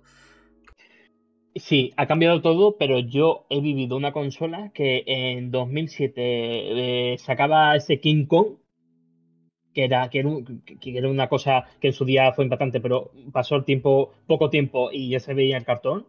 Y esa misma consola, ese mismo hardware prácticamente, te lanzó de las sofás. O sea, yo, yo el problema que veo es que simplemente es una cuestión de optimizar el recurso. Que un- Ya, una pero- consola con menos de Joder, de pero de Alejandro, memoria, Alejandro, de- Alejandro, es que has puesto el ejemplo claro. O sea, estamos viendo The Last of Us parte 2, por Sí. ejemplo, que en PlayStation 4 normal se ve muy bien, o sea, se ve increíble. Eh, está también muy aprovechada la consola, a pesar de que haya salido un modelo Pro. O sea, The Last of Us parte 2 o Ghost of Tsushima lucen muy bien en PlayStation 4, en PlayStation 4 normal. Ahí está la pericia de los desarrolladores, el tiempo que tengan y un montón de variables, ¿no? Es verdad que según qué desarrollos, pues igual multiplataforma y tal, se descuida más, pero Pero, pero el tema es, entonces, ¿por, qué- por qué sacas un modelo Pro? ¿Por qué, por qué si tienes esos recursos y llegas a optimizar la consola, por qué sacas ese modelo Pro? Porque hace pasar para a, para- la gente dos veces por caja. pues para vender más. O sea, eh, Bueno, claro. pues entonces, nor- pero es que, entonces normalicemos que las empresas saquen tres modelos mejor. O sea, que saquen tres. Pero no es lo Es que, es, mismo. es que es lo que- es lo que pasa en otros ámbitos y es lo que a ese ritmo acabará pasando en consolas. Pero, No, que no, que- pero- pero pero ¿cuánto que tiempo no, Que es lo mismo. burbuja? Que no es lo mismo, que no es lo mismo, porque tienes que. A ver, si tienen muchos cambios los entre modelos, es que es lo que hablaba antes de que hay que optimizar para varios dispositivos, ya no solo para mm, productos multiplataformas, sino para, para un mismo, una misma familia, ¿no? Entonces, tienen que ser máquinas que no sean excesivamente diferentes de entre sí, ¿no? lo, lo que tiene que ocurrir es que ese hardware que llegue eh, estrenando la generación tenga el hardware suficiente para durar esos ocho años con la tecnología con- o, o con las funciones más bien que has prometido. Pero que no puede ser es que ahora me saques un, un, un refrito de tu consola que llegue a lo que has prometido y me des un, un modelo de lanzamiento, un, port que, que- que no, que no me da lo, lo- lo que me has prometido. Me hace, me hace mucha Eso- gracia, me hace mucha gracia Eso- porque... es, es que eso se acabó, Alejandro. Las generaciones de Claro. 8 años acabaron. Sí, Alejandro me está Pero- haciendo... pero sí, Alejandro, pero sí, Alejandro, pero sí, nueve. Alejandro, cállate, hombre, cállate No. que, que, que- que aquí estás hablando tú de que, de que te la vas a comprar el día uno. Es el que más está poniendo en contra y resulta que es el primero que la va a comprar. Sí, y está, y está- y está- y está- Estaba diciendo que es natural y ahora está aquí rajando cuando, cuando sí, No entiendo. sí que él estaba a bordo. Pero si es que yo he dicho que no es una muestra significativa. O sea, que, que es que yo no me pongo ejemplo de nada, pero... Ah, bueno, no eres ejemplo. No, ah, No, o no, sea, no soy ejemplo. No, no, no, no, criticas, no, no soy criticas, ejemplo. criticas el modelo, pero eres el primero que va, que va a caer, en- que va a sucumbir a la compra de esos modelos. Pero, pero es que, es que te, te voy a decir que es que no soy ejemplo de, de, de la tendencia del mercado. Es simplemente que yo creo que tendrían que sacar una- un modelo de lanzamiento estrenando la generación que no esté obsoleto los dos años y que me dé las funciones que me has prometido. Es que es que simplemente eso, y yo me da la sensación de que si van a estirar esta generación a los 8 o 9 años, como parece que va a pintar, viendo estas pérdidas de, ventas en los dos primeros años, pues yo no sé qué va a pasar de aquí en 2028, la verdad. Yo no soy tampoco optimista, ¿eh? A- Yo Alejandro, creo- pero es que me- está- estás describiendo todas las generaciones de la historia. Claro, claro, ¿por qué no va a durar? Pero ¿Por qué ¿cómo no va a durar? Me- Sí, Claro, me, me- me estás ¿Por qué no va a diciendo, durar? Yo no quiero un hardware que, se- que esté obsoleto a los dos años. Eh, Eso pasa con todas las consolas de la historia.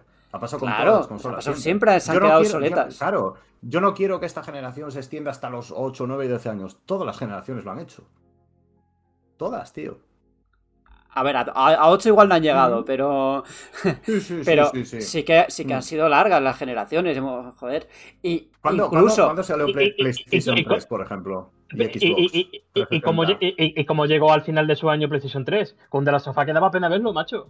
O sea, que, es que daba. eh, eh, que no Last of daba Us pena, de las ¿Cómo tofas no? se veía ¿Cómo muy bien. se- se- ¿Qué dices? Se, veía muy bien, se veía muy bien, pero se veía lastrado técnicamente. Por lo que Joder, pero si era una bestia. No, ¿Qué no, dices? No, no, de- no, no, no, no. las sofás. fue el techo Madre PS3, pero, pero es que. Pero si si hubiera no- sido un, un desarrollo de PlayStation 4, como se vio en el remaster, Hombre, y si, y si hubiese sido para y si hubiese sido para PlayStation 5, pues se vería mejor, no me jode. Pero claro, no, pero para no, ser vale, PlayStation 3. Alejandro, pero Alejandro, si técnicamente, tío. Pero si ha Hubo- puesto Naughty Dog hace 5 minutos de ejemplo, cómo aprovechar la consola. y-. Sí, pero vamos a ver. Pero a ver. Pero es que una cosa no quita la otra. Una cosa es que aprovechen y, y- y sea una proeza técnica de las sofás. Y otra es decir, joder, es que esta consola ya no da más de sí. Esta gente ha hecho magia, pero es que esta consola ya no da más de sí. Pero, pero, Ah, pero, pero o sea, ¿quién no entiendo todo. dijo que no daba de sí? Si precisamente lo que se dijo generalizado fuera que era el techo de la generación. Pero a ver, ahora me estoy inventando que hubo rajadas por el frame rate de las sofás en PS3. O sea, No me acuerdo, no me acuerdo, pero, O pero como la podía ver de, como la podía ver del resto de juegos, sin que ninguno de ese resto de juegos fuese el techo técnico como fue de la Tofa. Y y ya, pero co- co- como si me dicen también que Halo 4 era el techo técnico de 360 y, y- y- y- y mirabas a 100 metros y daba pena verlo. Y tenía una IA de mierda. O pero sea, no, pero a ver, no daba de, de Last of Us no daba pena, de Last of Us no daba pena verlo. O sea, no por favor, No. Alejandro. A ver, vale. Rectifico que no daba pena verlo, pero sí que se sentía lastrado, muy lastrado técnicamente.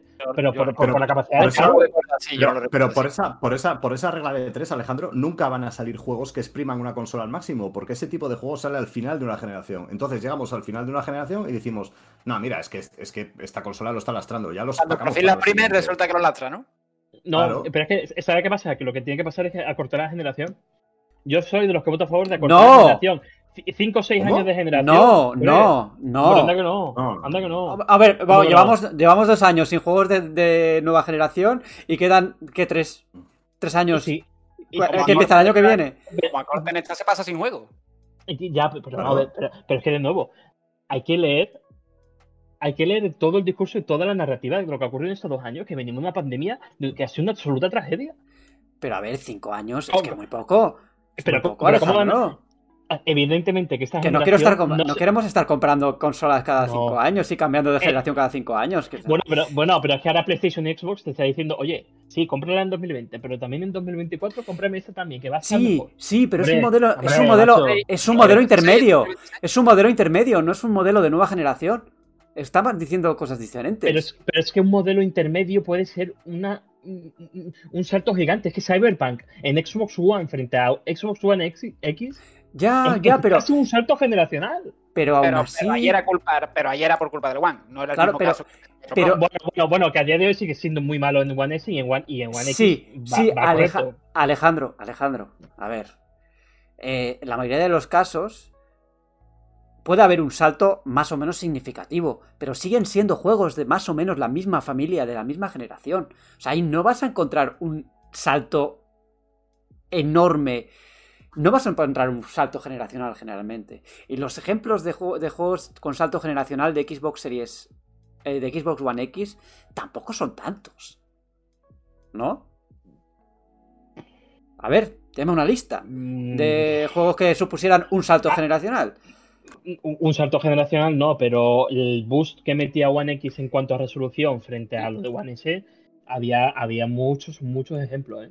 Pero Claro que lo va a haber digo, cambios, pero claro lo de One X se, se notó mucho por, porque One de por sí de base era una consola que era lo que era. Acordaos las mil comparativas noticias diarias sobre Live, juegos de 2015, 2014. ¿Y, y por qué era? ¿Por qué era? Iban a ¿Por qué 900, 320p. Es decir, ¿Y- y- el- y el- por es qué normal que One X sea un gran salto cuando la, cuando la, la, la predecesora que tienes mm, Sí. no pasa de, de 900p. O sea, que- Vale. Vale, y ahora retrocedamos a 2013. ¿Por qué One S llegó a ese punto? ¿Por qué One llegó a ese punto? Porque salió desfasada. Porque salió. Nada más, señoría. Nada más. horas, Nada más. Pero porque fueron muy conservadores con las especificaciones técnicas en su momento. Claro. Pero Nada más que decir, señoría. Es que eso es exactamente lo que estoy diciendo. A no caso- pero generaciones, no fue el sacas caso de hardware que PS4. sea actual y ya está. Pero Así es que es no así fue de simple. Pero vamos a ver, no fue el caso Sí. de PS4, ¿no? O sea, una PS4 siete años después te saca un The Last of Us 2 y cuando One se- se- seis años Ah, Seis años antes, Sí. ¿Tú crees que, Sí. ¿Tú crees que The Last of Us Parte 2 está limitado por PlayStation 4? Eh, yo viendo la No. actualización a 60 FPS de PlayStation 5 diría que está, está Sí, pero no, pero no, limitado. es- pero no es lo que me decía, no es lo que me decías a mí cuando sale, cuando PS5 Ah. estamos jugando- y estamos jugándolo. O sea, estás flipando por ¿Cómo, el cómo, mayor. cómo, cómo? O sea, cuando el juego sale, sin existir PS5 en PS4, Sí. tú eres lo más gordo que has visto. Pero vamos a ver, pero es que esto es como retrocedemos a junio de 2013 con The Last of Us, que sí, que es lo más gordo que he visto en PlayStation 3, que está limitado técnicamente también. Pero Alejandro, entonces, no, pero, pero a ver Alejandro, entonces todos los No, juegos eh. van a estar limitados técnicamente, porque cada, cada, No. cada mes pueden sacar una consola no, no. nueva, pueden sacar No, no, un hardware nuevo. Luego, O sea, no quieres- Yo lo que, yo lo que abogo es por hardware, hardware más actualizado y acortar generaciones. Y que esa, y que esa consola de refresco se elimine de la ecuación y que estemos cambiando de consola cada 5 o 6 años. No, no, no ¿Tú pide crees, nada. ¿tú crees que, ¿tú crees que dada la situación actual, Alejandro, dada la situación actual, eh, de, cómo, de la, cómo está la gente, eh, ¿está Hombre. preparado para cambiar de consola cada cinco años? Hom- Hombre, dada la situación actual, después de la pandemia la narrativa es completamente diferente. Pero tampoco creo que la solución sea sacar consolas de refresco. Pero es que cinco Consolas de años, refresco, consolas de Espera, con- intergeneracionales, Eh, dice. eh, eh, Pro, etcétera, etcétera. XL. Yo eso lo veo más. Pero es que- Yo lo veo mejor. Es que, a ver, es que yo creo que Alejandro está dando por sentado que por acortar la generación a 5 años me parece bastante poco. Eh, vale, la cortas a 5 años, pero ese de Last of Us 2, que en una generación acortada, perfectamente optimizado y tal, tampoco iba a llegar en los dos o tres primeros años de consola, porque Ya, ya. siempre tardan dos o tres años en, aprovecharse. Eso, eso es verdad, y además los desarrollos son largos. así, y ven, siguiente generación. Después Los, de- desarroll- los, los desarrollos son muy largos. Eso es otra. O sea, Es en que- es cinco que años. Llega, llega, un poco más lo que te da la generación y no te da tiempo a hacer juego, ¿eh? Sí, sí, pero, pero es que precisamente por esa, ese desarrollo alargado, en mitad de desarrollo les vas a decir al, tío- al equipo técnico, no, no, es que ahora PlayStation nos ha enviado un dev de PlayStation 5 Pro. Trabajad Sí, también joder, este". es más Y fácil, es más fácil. y al Si final- fuera tú, le no, no, y enviarías al una final, PS6, ojo. y al final tienes un juego, tienes un juego optimizado para el modelo de lanzamiento, pero que también tienes que trabajar sobre el modelo de refresco y el de refresco ni va a aprovechar el hardware, ni el, ni el de lanzamiento va a aprovechar tampoco el hardware. Pero si Entonces, acabas al de decir. como- Pero si acabas. Alejandro, te contradices. Acabas No. de decir que Xbox, Series- Xbox One. X era un salto. Era un salto enorme. Pues, oye, ¿por qué era un salto? Porque era un salto porque las compañías empezaron a desarrollar en base a la, a la- a la consola que tiene el hardware más liberado y fueron dejando de lado One S, que si tienes una One S, pues eras casi un, un leproso. Un leproso. o sea, A mí, a mí me, me- me llama, me llama la atención porque yo, yo creo que eh, Alejan- Alejandro lo que, lo que está pidiendo es lo que ya tenemos. O sea, ¿tú quieres acortar las generaciones a cuánto? ¿Cuatro años? ¿Cinco años? no, no, 5 o. 6. Porque No, no, no, no tenemos eso, no tenemos eso. cinco- Ah, bueno, cinco- ahora sí, está sí, subiendo lo- ya es- seis años, es lo que- seis añitos. Es lo, es- es lo- es lo que tenemos, es lo que tenemos, Alejandro, porque ya eh, yo creo que Phil Spencer acertó mucho. Ese concepto de salto generacional que tenemos, que tú te comprabas, eh, te traías la consola nueva a casa y era magia, yo creo que eso ya no lo vamos a ver. Eh, Oye, oye, cuando- oye, oye, cuando oye, tú- oye. Y, cua- y cua- y- y cuando tú compres, espera Borja, y cuando tú compres, pe- perdona, PlayStation 6, no va a ser PlayStation 6, va a ser PS5 Pro Plus. Pero las Ah, generaciones. Real- o sea, pero realmente. una cosa, una cosa, una cosa. Eh, no iban a desaparecer las consolas ya en breve. Entonces. ¿Cuántos saltos de sí, generación sí, nos quedan? Es, es- es irónico, ¿verdad? No lo sé. No sé si es irónico porque cambia mucho el mundo, pero. Sí, pero, pero Eh, ya, yo, en 2009 también leí en Forbes decir que el mercado móvil en 5 años iba a destronar al mercado de sobremesa y las consolas iban a desaparecer. Y a día de hoy veo conviviendo los dos sin problema. O sea, al final esto es como todo. Y ahora bien, entonces, lo que vosotros decís, eh, vosotros queréis que PlayStation y Xbox sea como una Nintendo Switch. O sea, una consola que, que, que pide a gritos una renovación técnica porque es que ya se están lanzando los juegos. Y, y- y vosotros queréis eso, que se alarguen lo más posible para que Se le ve. Se le ve a Nintendo preocupada. Mm. Bueno, ya preocupada. Básicamente porque, básicamente Sí. no se está lastrando ahora, se le lastran desde el 3 de marzo de 2017. O sea que- Sí, pero es que ahora que vaya a la oficina de Miyamoto, toc toc, que quiero hacer Xenoblade 4 y es que esto no da más de sí. ¿Y, y ahora qué pasa? ¿Ahora qué pasa? ¿Van a priorizar las ventas de...? Con los gráficos del 3 y les da igual. Exactamente. Ah, bu- bueno, pues entonces limitemos también la capacidad creativa de los desarrolladores en base a un hardware obsoleto porque... siempre, vende, siempre va a estar, siempre va a estar constreñida un poco. A ver, es que, Alejandro, no estás dibujando eh, un panorama diferente a lo que era antes. Eh, los desarrolladores siempre han tenido que limitarse al hardware en el que funcionaban las, en el que funcionaban las máquinas. Evidentemente. Y eso va a seguir pasando por ahora. O sea, no va- yo no veo un escenario en el que vayan a sacar corriendo mm, consolas de nueva generación. No lo veo, verdaderamente. O sea, que se corte No, un no, poco no, ah, no, no, que se corten un poco los plazos. Pues puede ser de función de lo que pase. Es que no todas las consolas han durado tampoco 8 años, ¿eh? ni 10 años. Eso. Claro, Eh. 5 y 6 años ya hemos tenido alguna cosa que otra generación. Claro, claro. sí, pero claro, es que esta, claro. esta no va a durar ni siete. O sea, esta va a durar más. Ya veremos. creo que lo tenemos claro. Ya veremos cuánto dura. Eh, Bueno, hablaremos en bueno, el mini bueno, podcast bueno. de la temporada veintitantos. Hablaremos de qué ha pasado.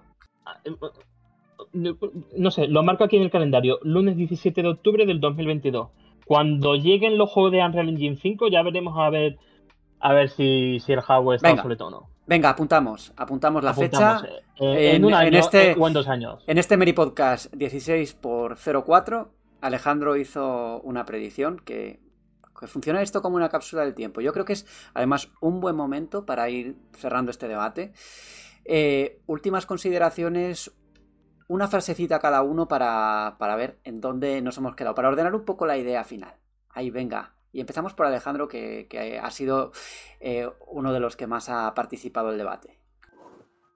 Una idea final.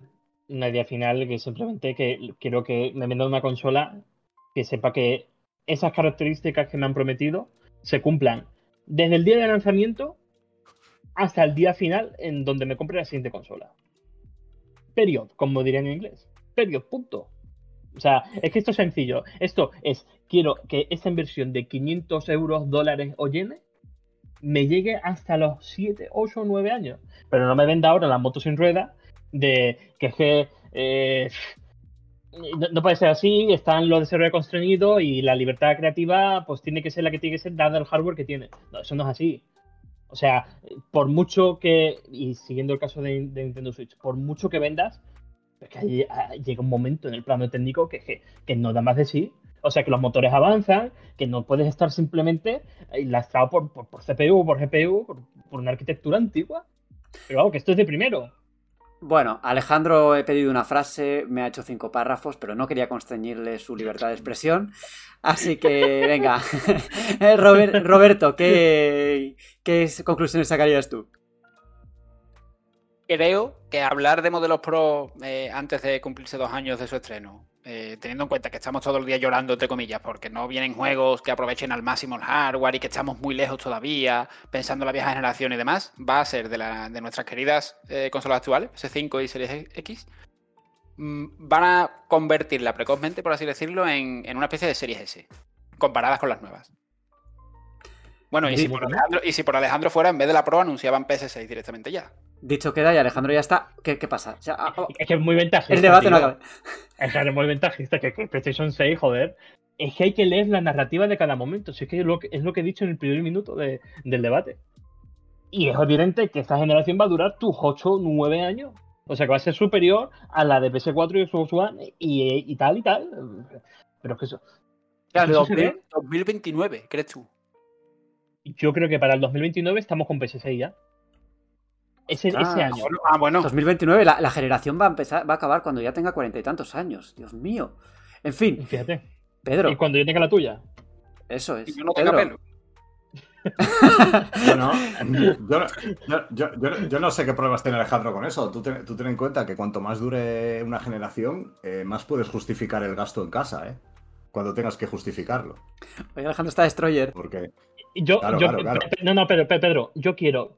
Es otro tema Que- de nuevo, coño, que ahora a hablar. que- Yo creo yo no- es que que yo- yo consolas no sé- sé. en cuanto al avance tecnológico. Y si me están vendiendo que el ray tracing, que se está vendiendo que el rendimiento, y me das una consola que no llega ni, ni a picha ni ni limonada, ¿Para qué, para qué coño invertió 500 euros en 2020 cuando en 2022 me podrás haber sacado la consola con, con un hardware actual con la promesa que me has prometido?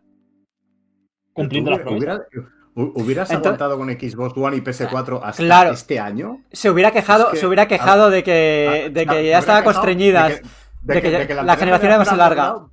¿Cuánto? Pues, pues mirando, mirando el catálogo que tenemos ahora mismo en PlayStation 5 y Xbox Series X, pues a lo mejor se hubiera seguido con PlayStation 4 y Xbox One Pero, X, ¿eh? pero, pero, pero, eso, pero eso, Alejandro, es ventajista, porque lo estás haciendo con la perspectiva de hoy, con el Ah. catálogo de hoy. Y un poco injusto, porque hubiera jugado, entre otros, a un Returnal eh, y no habría flipado, como comentábamos a diario, de "Buah, No. los tiempos de carga, todo inmediato, o sea, no existiría eso.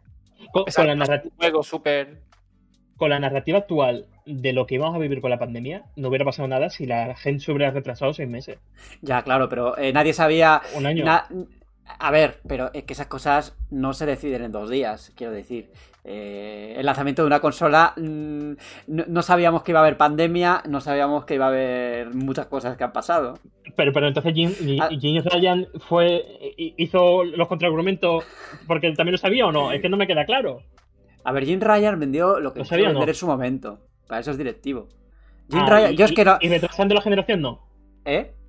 Retrasando la generación no podían. Yo creo que a esas alturas no podían. Después de. A ver, esta cosa creo que nos hacen de un día para otro, Alejandro. Y tampoco, hubieran, tampoco hubieran sabido que esta, que esta situación se, se iba a escapar de las manos sin precedentes. O sea, creo que es un, un tema muy complejo, que no es A o B, que esto no se podía predecir y, y- al final se ha, se ha todo un poco eh, en plan lo que surja en cada momento. Y me parece bien, ¿eh? O sea, yo. Pues es así, ¿no? Yo creo que en eso no. Es que- no, está, no es que estamos no- en no- desacuerdo. No ha, habido, no ha habido más remedio en ningún ámbito de la vida en hacerlo así, Alejandro, en aquella época. O sea, es que estamos hablando de que, de que estas consolas salieron casi casi en el boom de la pandemia. No, no, claro, claro. En- en- Entonces, claro, yo creo que es una situación extraordinaria que, oye, mm, yo no estoy hablando de, de disculpar, pero sí entender un poco el contexto en el, en el que han salido estas consolas. Que es Claro, que- pero- es que ha sido- ha sido brutal y sin ningún precedente en la historia.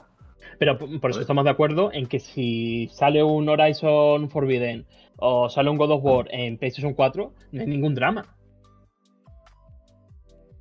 ¿no? Y de hecho han salido. Pero, pero, Por eso- pero de, Por eso, estamos hablando, de lo que Bueno. también estamos hablando es de, de- de haber retrasado la pasada generación hasta este año, cosa que ya me parece. mm, No, hombre, este año no, sin- pero- un sin- Pero, un- pero seis meses sí podrían haberlo hecho, ¿eh? Bueno, bueno, bueno. ¿Y qué necesito- no, no con hubiera, esto- no hubiera di- habido diferencia por seis meses apenas. Bueno, bueno. Este, este debate se podría eternizar cinco horas, me parece. Me da la impresión de que todos estamos así muy caldeados con el asunto. Eh, yo mm, creía al principio del debate que tenía una opinión más o menos formada. Eh, creo que eh, voy a decir que me gustan las generaciones más o menos largas. Que no me importa tanto que haya modelos intermedios y que no me gusta que haya cambios de generación muy rápidas, porque creo que es mejor que, tengan su tiempo para despegar y para funcionar, y aunque haya otros modelos, pues no sé. Que, que al final ya veremos lo que hacen. O sea, yo creo que habrá un modelo intermedio y en unos años lo veremos. Eh, ¿Tú te la comprarás? No lo sé, ahora puedo decir que no y luego en el momento de repente sí. No, no, no puedo decírtelo, no puedo decírtelo. Soy muy contradictorio en eso también. Hmm. Así que, venga, que el cronómetro avanza. Hemos tenido casi, casi 50 minutos de debate, ¿eh? Pero ahora vamos al final ya del podcast, vamos encaminándolo de forma un poco más ligera. Vamos allá.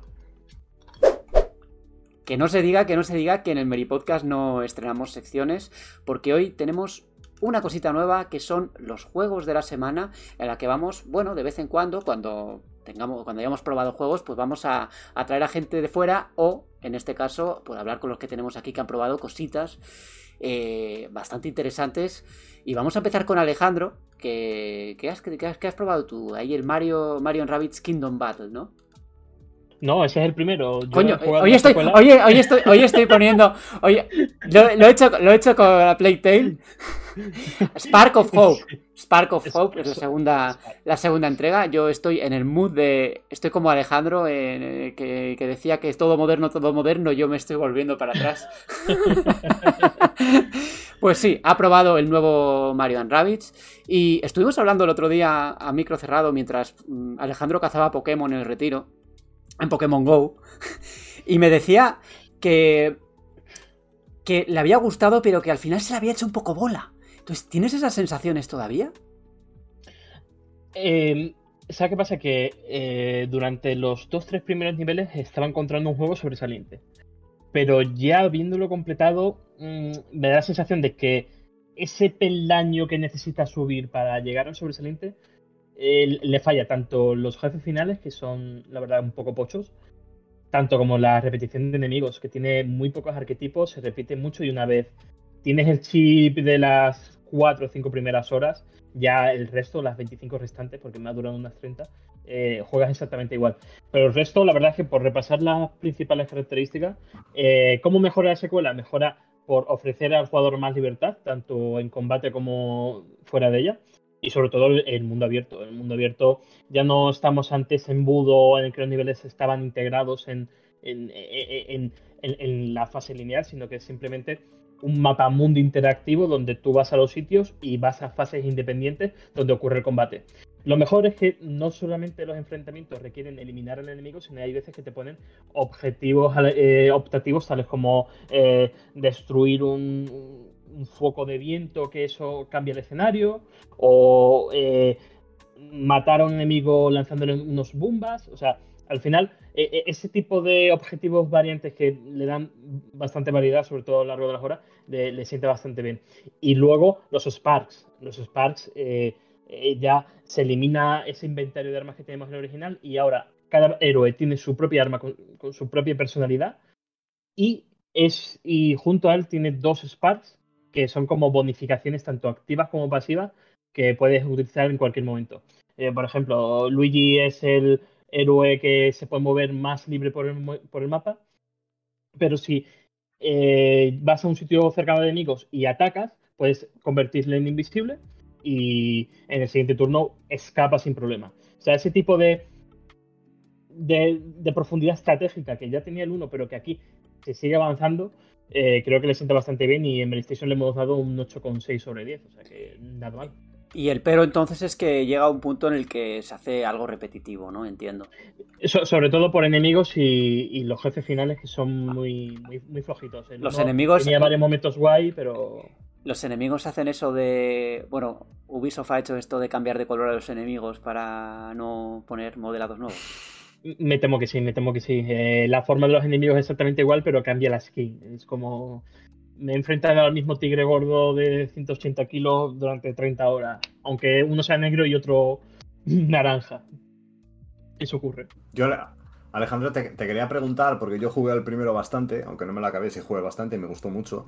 Sí. Pero le vi, le vi dos problemas. Uno es que em, todas las situaciones, todas las misiones eran sota, caballo y rey, ¿sabes? Como que no te, no te daba mucha libertad a la hora de, resolver las misiones. O sea, que había como que había una forma correcta de hacerlo, ¿sabes? Y luego otra que em, tú cogías, cogías un poco de confianza, de comodidad con, tres personajes, por ejemplo, y no volvías a cambiar en toda la partida. Hmm. Aunque, aunque, aunque hubiera alguna situación concreta que, igual la, resolvieras mejor con otro personaje, pero tú no cambias porque con ese, con el otro, te sientes más cómodo porque es con el que llevas jugando las últimas 10 horas. No sé eso como, está en, en of Hope. Mm, pasa menos, pero siguen pasando, pero no lo veo como algo negativo. O sea, lo veo como eh, si tú has creado esa sinergia entre héroes y te funciona bien, no veo por qué tienes que cambiar. Pero sí es cierto que puedes llevar a tres héroes a la vez y yo lo que hacía es que llevaba dos fijos casi siempre, que era Mario y Luigi. Mario porque tiene pistolas duales y puede, si utilizas un Spark que te mete electricidad en las pistolas, puedes disparar a dos enemigos diferentes y eso crea conexiones de electricidad. O sea, se potencia con los elementos. Y luego también lleva a Luigi porque aparte de que se mueve a más distancia, eh, es el arquetipo francotirador. Una flecha eh, llega prácticamente a todos los sitios del mapa y, hace mucho daño. Mm. Y ese tercero ya cambiaba según el tipo de objetivo que tiene que hacer. Por ejemplo, si era un jefe final que tenía que destruir como 6 o 7 puntos críticos a la vez, lo que hacía era que cogía a Rabbit Luigi, que tiene una especie de. de frisbee. Sí, es un frisbee que hace combinaciones eh, cada vez que lo tiras. Entonces, a lo mejor se lo tiras a un enemigo y ese daño se va hacia los enemigos que tiene alrededor. Entonces, ese tipo de situaciones, a lo mejor tenía que curar, pues llevar a Rabbit Beach.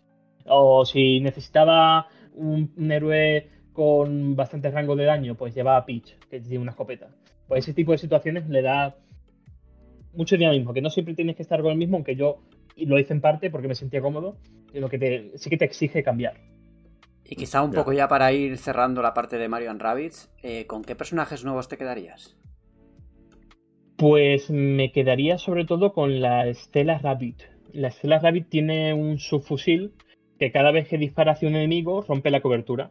Entonces es bastante útil porque tiene como media distancia, no, ni, se queda corta de daño ni tampoco llega a mucho alcance.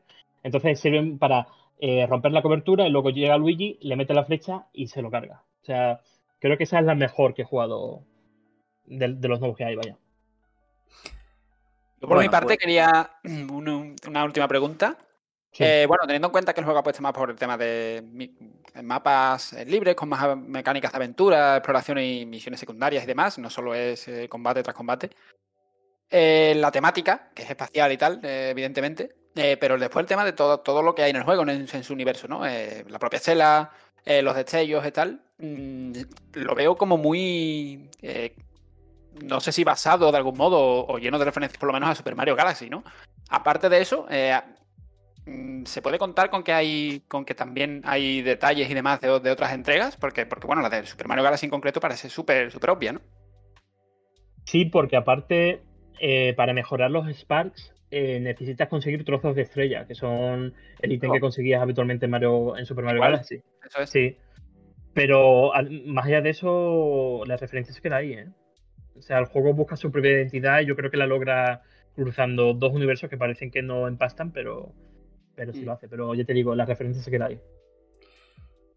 Bueno, ya que está Robe hablando, es el que nos va pues, a acercar un poco sus eh, impresiones con A Tale Plague Requiem. Esta vez no me he equivocado. Esta vez no. Coméntanos, ¿qué te ha parecido? Bueno, pues a ver, he acabado satisfecho con él, aunque en mi caso le he dado un poquito menos de notas que Alejandro a, al Mario Rabbids, eh, un 7,5 sobre 10. Eh, el juego, a ver, eh, a mí el juego me ha gustado en líneas generales porque es exactamente lo que esperaba y, por eso creo que cualquier persona a la que le gustó eh, la primera entrega en 2019, que, además fueron bastantes, porque bueno, el juego fue una de las sorpresas del año, así como, como un doble A que llegaba sin hacer ruido y conquistó a muchísima gente. A cualquier persona que le haya gustado le va, le va a gustar seguro esta secuela, porque es ultra continuista, o sea, es un 1.2, como, como solemos decir a veces.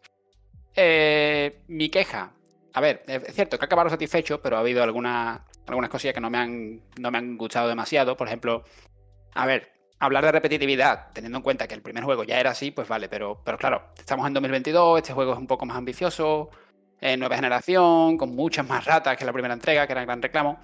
Pero eso de, a ver, la, eh, sucesión de capítulos normalmente lineales, quitando alguna zona abierta nueva, que es uno de los, de los principales reclamos de, de esta nueva entrega en la que a menudo te meten en esa situación que, de, que si tienes que empujar un carro, apagar un fuego, al final eh, se repiten demasiado los mismos puzzles, entre comillas, porque, porque ni siquiera son puzzles, al final son acciones que tienes que hacer, súper lineales y súper evidentes, que no, vas a fallar ni te vas a quedar más de 20 segundos pensando en, cómo salir de ahí. Creo que se repite en exceso, se a mí sí que me, se me ha hecho el juego un poco bola y, y bastante bola en algunos capítulos determinados. Pero a pesar de ello, creo que, creo que merece la pena si te gusta el primero, por, la evolución de los protagonistas y de la historia sobre todo. Y, y porque eso, porque va a lo seguro, un poco más ambicioso, un poco más largo, es, como un poco más todo, pero no sé si mejor. Hombre, lo, de lo, de los carros que comentas ya estaba en el primero, ¿no? Me suena a ver, yo cuando lo jugué, pues ese tipo de puzzles eh, también se terminaban haciendo un poco repetitivos ¿Y han utilizado en este caso la misma fórmula, el mismo tipo de puzzle exactamente o han eh, innovado en ese sentido? En ocasiones han usado exactamente el mismo en un juego que es más largo y más amplio. Es decir, por tanto, hay capítulos en los que, a, lo a ver, hablando en cifras que me las estoy inventando un poco, pero bueno, por, hacer una comparativa, a lo mejor eh, había capítulos de 20 minutos en el primero donde empujabas dos carretillas y apagabas tres fuegos, y aquí hay capítulos un poco más abiertos que duran 45 minutos donde también hay carretillas y en vez de dos hay seis. O sea, Eh, sí, hay algún que otro puzzle nuevo, aunque la gran mayoría de casos se sigue basando en usar la onda para romper el enganche de una cadena, apagar un fuego para pasar cuando no te ven las ratas, eh, o empujar una carretilla que ya te he dicho que he empujado muchísimas. Y la novedad de que han dicho que, introducen un poco más a Hugo en el gameplay, Robe, ¿cómo es? Eh, si te digo la verdad, Pedro, eh, me ha gustado más la novedad, entre comillas, o sea, lo que es la evolución de Hugo a nivel argumental, sobre todo, que creo que es uno de los puntos fuertes del juego, que le va a gustar muchísimo a la gente que, bueno, que se familiarizó y se identificó un poco con los personajes y le cogió cierto cariño al fin y al cabo, es lo jugable. Es cierto que en lo jugable tiene, bueno, ahora eh, tiene cierto control sobre las ratas, él sigue con, evolucionando, cruzando eh, umbrales en su enfermedad y tal, bueno, eh, maldición, mejor dicho, y sí, es cierto que ahora tiene más interacción con las ratas y lo controlas en algunos sectores del juego, pero creo que no es especialmente novedoso. O sea, creo que incluso queda un poco en anécdota, salvo algo, un par de momentos así criptados, eh, puntuales y tal, que son muy espectaculares. Pero creo que tampoco mm, sigue sin ser. La verdad es que sigue sin ser el protagonista, a pesar de que en, algunos, eh, en algunas secciones eh, lo controlas a él. Y ya, Robe, se justifica argumentalmente esta secuela porque lo que decían cuando se lanzaron el, primer juego es que pues esto era una historia más o menos eh, cerrada y una experiencia que no iba a tener DLCs ni nada, pues porque estaba ya plasmado tal y como lo habían concebido en su día. Eh, ¿Tú crees que existen los suficientes, los suficientes, ingredientes como para haber justificado esta, esta historia nueva? Pues yo creo que sí. Eh, es cierto que hace un poco esa de, bueno, eh, dejo algo prácticamente cerrado y ahora años después vuelvo y lo reabro. Pero, pero creo que lo reabre con acierto. Creo que en cuestión de dos minutos desde que ves la intro te, metes un poco en el papel de nuevo y, automáticamente conectas con lo que pasó en el anterior, porque al final son dos hermanos que se han quedado solos, entre comillas, y, bueno, tienen que seguir.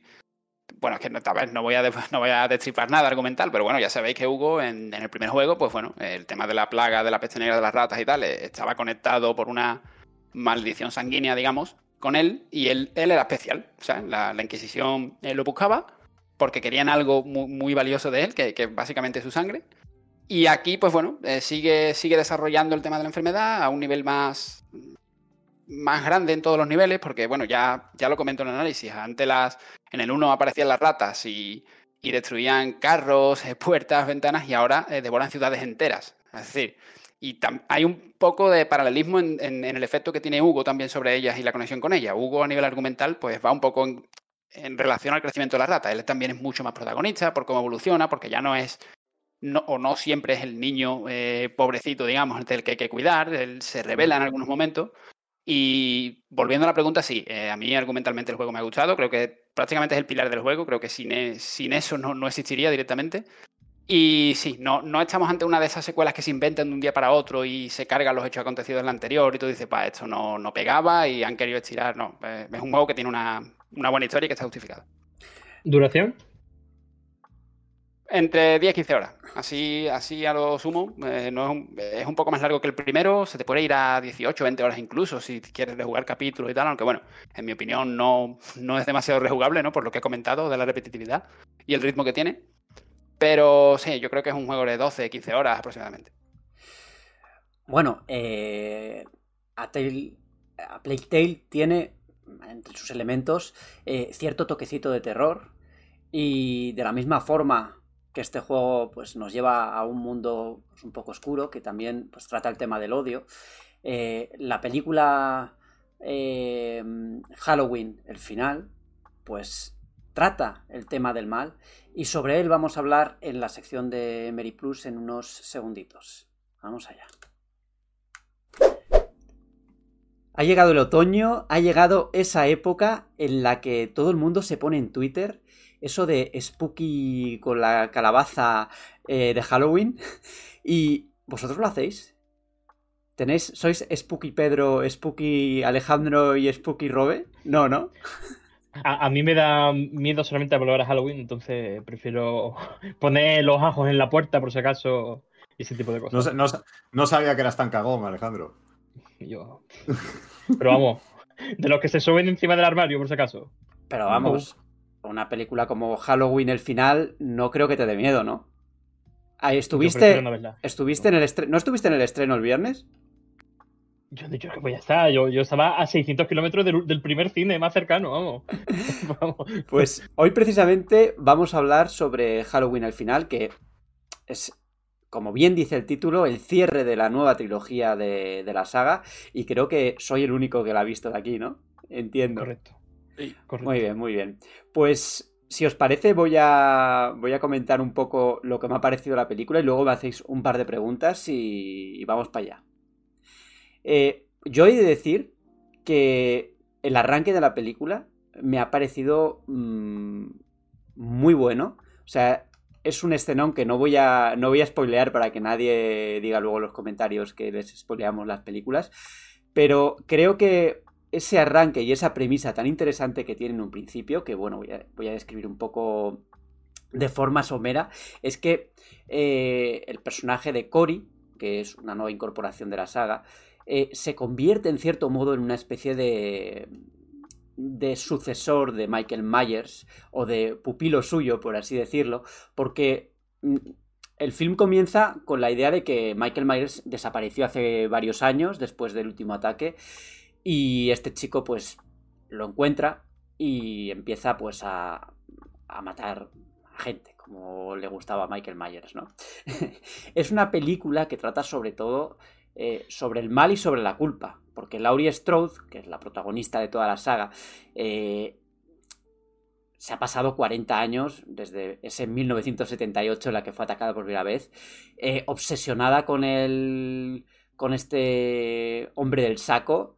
Y a, por fin ha llegado, ha llegado el final. Entonces, bueno, si me queréis comentar alguna cosa de la película en sí, pues aquí estoy abierto a, a comentarlo.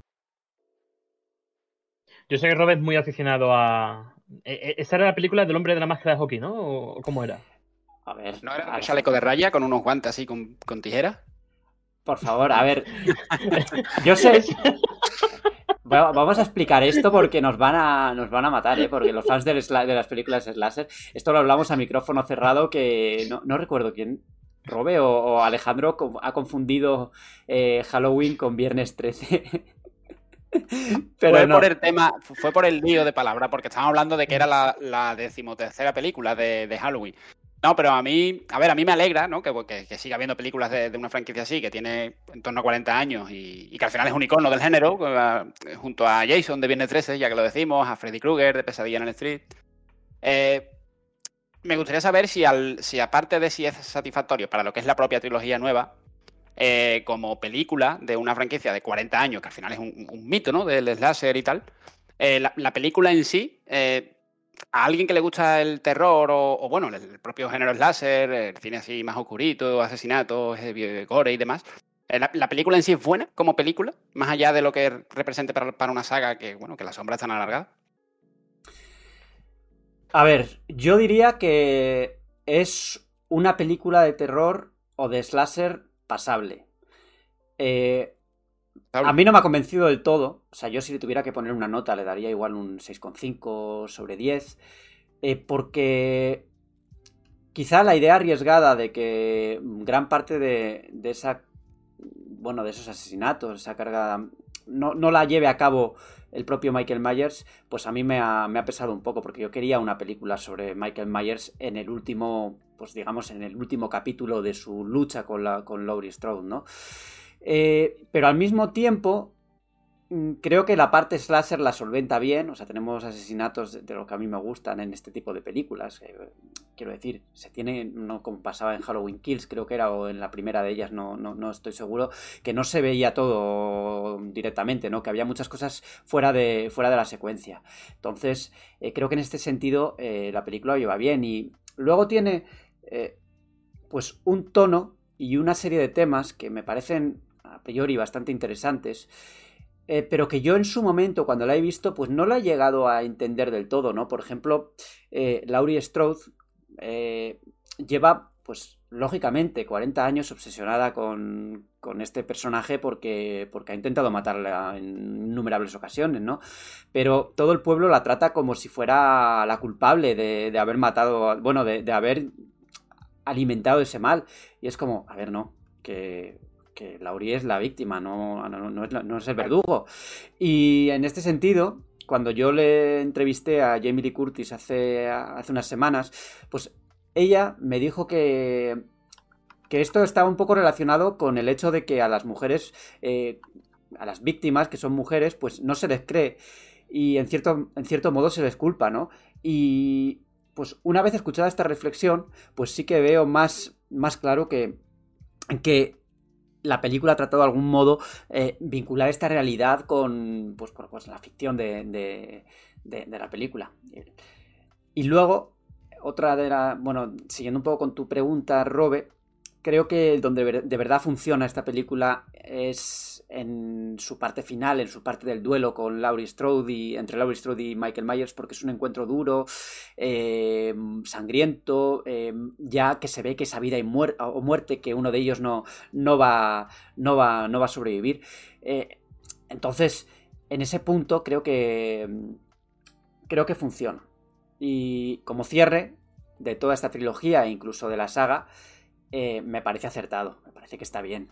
Luego, pues Cory, que bueno, para poner un poco de información de contexto, es un personaje que pues le pasó algo en su pasado, que le ha marcado la vida y que pues todo el mundo se mete con él. Entonces, pues canaliza todo este odio pues a través de a través de prácticas no demasiado no demasiado correctas como el asesinato. Dos, doble pregunta, Borja. Eh, ¿Te gustaron las de Rob Zombie? Y la siguiente es, en comparación con, aquellas, ¿qué nivel, ¿en qué nivel pondrías a esta? A ver, yo sí me gustaron, ¿eh? Yo soy bastante fan de Rob Zombie por el estilo de cine que mm. hace y me gustaron bastante las, las pelis de mm. Halloween suyas. Eh, el problema que yo le veo a esta trilogía es que me parece un poco irregular. La primera, La Noche de Halloween, está bastante bien. A mí verdaderamente me pareció una película muy, a tener en cuenta. Pero Halloween Kills, no sé, la vi bastante... bastante irregular tirando a... a malilla.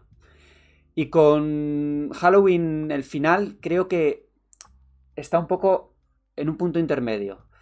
Eh, no es la película que me hubiese gustado para que me hubiese gustado de la saga, pero al mismo tiempo no creo que se pueda tildar de una mala película slasher. O sea, yo creo que está bastante, bastante bien. Yo la recomiendo, para los, sobre todo para los fans de, de este género.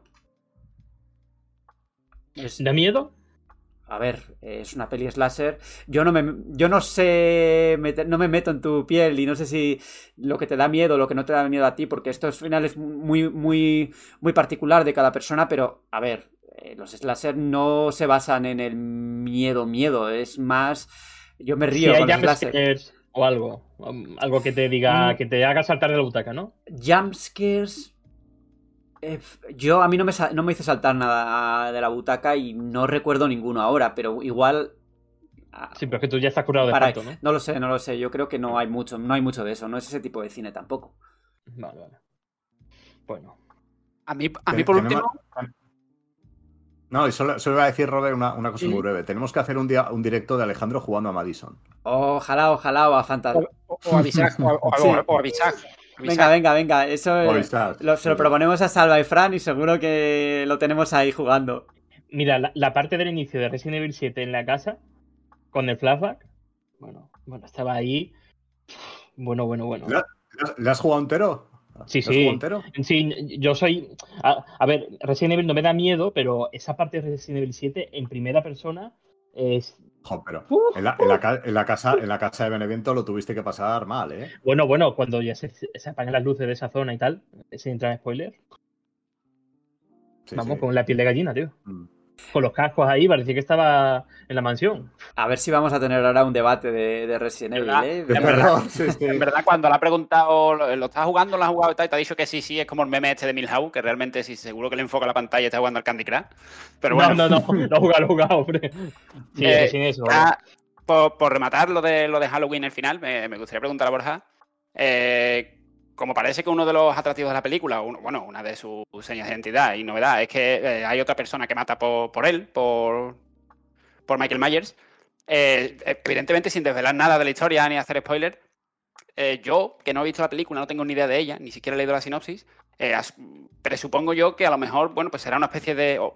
a ver, la verdad es que no sé, no sé si tirar por mi teoría de que va a ser alguien con conexión directa con, Michael o una especie de adulador que ha salido y quiere recrear lo que hace. O sea, sin responderme a eso, lo que me gustaría preguntar es si esa, si esa apuesta por un nuevo asesino es, satisfactoria y está bien llevada.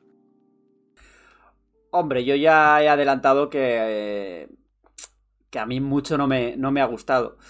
Eh, el personaje tiene cierta tridimensionalidad, pero no tiene recorrido tampoco, ¿no? Para para, construirse como un asesino al estilo Michael Myers. O sea, no esperéis una secuela con este tipo, ¿no? Eh, si hay una secuela de. una nueva secuela de Halloween, que yo creo que en algún momento la habrá, será un reinicio, será algo así, pero no, no veo que, que, vaya a ser una historia nueva con Laurie Strode, que por cierto, le pregunté a Jamie Lee Curtis si si de verdad esta es su última vez como interpretando este papel y me dijo que sí, que es 100%, o sea, no me dejó dudas.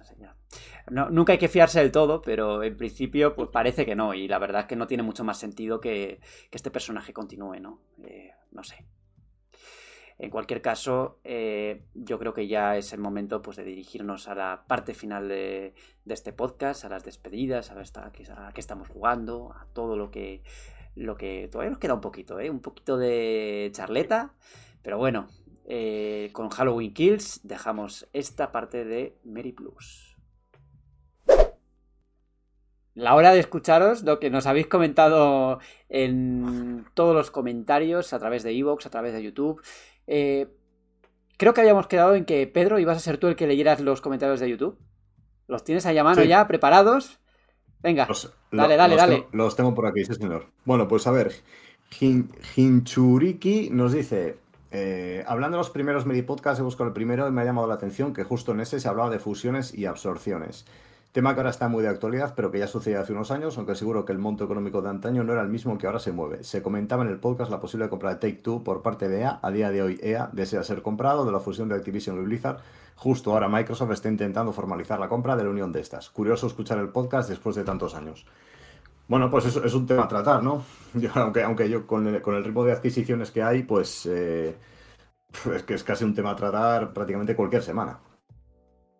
Así que nada, pasamos a la siguiente. Revesama dice, nos, propone otro tema. Molaría un podcast tratando el tema de los juegos intergeneracionales y si merece la pena o no jugarlos en las consolas de pasada generación si no eres muy tiquismiquis con los gráficos y los FPS. Díselo Alejandro. Sí, hemos, hablado bastante. Hemos hablado bastante de esto hoy, ¿eh?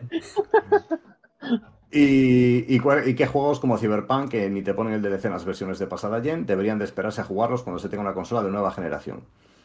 Ricardo Rodríguez eh, nos dice, eh, no esperé que mencionaran mi comentario y si no tenía que ver con Stadia, era, era, paro, era palo para los turreros del Den Ring. Les cuento, dijeron que quedaría el primero votado por jugadores. En más de un lugar le ganó Horizon y salieron cosas mejores en lo que va de año. Gracias, amigo, al menos reconoce que es vergonzoso el reciclaje de los juegos de Front, de Front Software. Con respecto a la pregunta del, próximo Mary, en, este caso del anterior, dice, escuché en varios vídeos los próximos juegos y la verdad no sé qué será lo próximo, no sé en qué orden, no sé ni la cantidad, lo veo tan mal explicado, no pudieron cumplir las promesas de un juego, no me imagino lo que sucederá. Por lo pronto me preocupa, ya que me encanta la trilogía de The Witcher. Menciono que probé el Cyberpunk y al ver lo mal que estaba, lo abandoné a la espera de los parches de nueva generación, ya no son como antes. Ahora espero tranquilo, total, tengo mil juegos por terminar. Bueno, aquí Adrián dice... Sí, sí, claro, por alusiones, me imagino, ¿no? Por, alusiones de, de Ring solamente tengo que decir esto. Es lo único que puedo Ya está, faltaba Alejandro enseñando cosas en pantalla. Pues bueno, eh, los que estáis escuchándolo en podcast no lo veréis, pero ha enseñado pues una foto de Miyazaki en, Dios, en Diosado. No es una foto, no es una foto, perdona, es una estampita de San pues una, una, estampita, una estampita, venga, Pedro. O la estampita, la estampita no la enseño porque la tengo en el coche, pero eh, de los premios y superar y la opinión y tal, en diciembre hablamos cuando, cuando se repartan los premios. Venga, venga. Ya suficiente turra hemos dado. Pedro, Pedro, Pedro, Pedro, sigue. Venga, siguiente, siguiente. Evian nos dice, ¿por qué comentan algo que no vieron? ¿Con qué argumento tienen un podcast si, por ejemplo, comentan lo de Mario o dicen que no vieron nada? ¿En serio? Sean serios. ¿Lo, de qué? Perdona, que no lo he entendido. no, ¿En Mario? No, bueno, yo tampoco, así que no, lo sé. lo, lo, leéis y tal, y luego cuando, cuando, cuando sepáis qué interpretáis, pues me lo explicáis. Porque no, no, será jugador de Babylon Fall o algo. No se te oye, Pedro, no sé. Porque Ajá, algo de la película no será, ¿no? No, pues no lo sé, es que es de hace siete minutos el comentario, entonces mm, Ah. yo no lo había visto. Es buena Me cosa, nos siguen escuchando. Buena cosa. Siguiente, Pedro, siguiente, siguiente. Sí, bueno, siguiente. Car- Carlos Ezba dice, eh, Pedro siempre está amargado. Pues eh, mi mujer dice lo contrario, tío. Y... Y la gata, y la Sí, gata. que- Gata. que, que- que estoy muy despreocupado y tal. Y Brian Iglesias dice, ¿y dónde están los de siempre? ¿Cómo cambiaron? Pues, Pues, hombre, ya siempre, dijimos, pues, ya dijimos que ya dijimos que Pedro iba a venir con una, con una careta de Motenay a los podcasts para que, bueno. Pero oye, yo es lo que siempre os digo, lo que suelo decir en los comentarios y tal. eh, Mote y Cía están en la taberna y el resto también está en el podcast retro, así que tenéis ahí oferta para escuchar a quien queráis. ¿Hay alguno más o paso a leer iVoox? Que tenemos dos comentarios. Pasa, pasa. Vale, pues No, no tenemos más. bueno, bueno, aquí tenemos. ¿Y qué malo tiene? Aquí Fabián Rodríguez Franco dice: ¿Y qué malo y qué de malo tiene que Kojima se cree un podcast? Y está muy interesante, ya que él comparte sus experiencias con el desarrollo de videojuegos y cómo el cine ha influenciado para sus juegos. Totalmente de acuerdo. Aquí, el amigo Pedro, creo Firmo. que fue el que fue hater con Kojima. Aquí, eh, en general, Estoy adoramos a Kojima y tiene todas las de perder Pedro. ¿Verdad? No, yo no, yo no, yo, yo, yo estoy a favor de que, se, de que se cree un podcast, pero no que lo anuncie a bombo y platillo en un evento de, de donde queremos ver videojuegos. Bueno, Hombre, yo no conozco a nadie que se monte un podcast y no quiera visibilidad. Lo que pasa es que el chaval pues, tiene visibilidad de Josh Kingsley, que no es poco. El, el chaval, ¿no? El chaval, de que- bueno, bueno. Y aquí Lobox dice, madre mía, que No Man's Sky por mucho que estuviese Sony detrás apenas era un indie creado por 13 personas. ¡13! Y la peña ya mezcla lo que prometieron con lo que imaginan que debería ser. No Man's Sky ha cumplido de sobra y sigue mejorando gratis. Pedirle más es absurdo. Vosotros también le disteis un 10 a Cyberpunk prometiendo un juego de 10 y eso no lo habéis solucionado. Bueno, sobre No Man's Sky yo creo que ya hablamos suficiente el podcast anterior. Aquí hay pues mucha mucha amiga. No es tanto que el juego sea bueno o malo, que creo que no hemos dicho que sea malo, pero que digamos que no ha cumplido con lo prometido. Bueno, aquí hay gente que no lo sé. Yo no- ha- hablo por mí mismo. Yo no creo que sea malo. Pero es verdad que prometieron en su día el oro y el moro y bueno, cuando se lanzaron pues no se cumplió. Y a mí no, yo no... Creo que, creo que han hecho bien siguiendo actualizándolo y bueno, si la gente está contenta con él, perfecto. Y con La- respecto, con respecto a Cyberpunk 2077, cada uno tiene su opinión y para nuestro redactor pues fue 10 y para otro igual no, no sería así, pero bueno. Pero es que la, la clave de, de este tema, yo creo que Rob estará 100% de acuerdo conmigo, es que aunque seas un estudio donde solamente estás tú y prometes que va a tener un coche rosa y lo que te encuentras es una bicicleta sin ruedas, pero es que me da igual que sea un estudio con una solamente persona y que no tenga financiación. Si me prometes algo no me lo das, es simplemente que yo escribo en redes sociales, esto no me lo has dado, es, es de primero, otra cosa de primero. O sea, que- que- que la pena no se vive de la pena, macho. O sea, que no se vive de la pena, tío. Alejandro, ya estás. Estás a tope, ¿eh? Y por eso vas a ser el primero Hoy, en. está hoy, por eso vas a está hoy ser- sudando, está vas a ser- sudando hoy. Vas a ser el primero Está- en, decirme. Vas a ser el primero en decirme a qué, está, a qué se ha estado jugando, pero ya lo has dicho, porque estoy jugando a Mario Rabbids y a Pokémon Go. Y a baloncesto, a NBA 2K23, que hacía como 10 años o 9 años que no jugaba una NBA en serio. Y me he encontrado un juego que me ha sorprendido. O sea, le ha sentado bien el paso de los años. Sí, señor. Pedro, ¿con qué has estado tú aparte de con Babylon's Fall?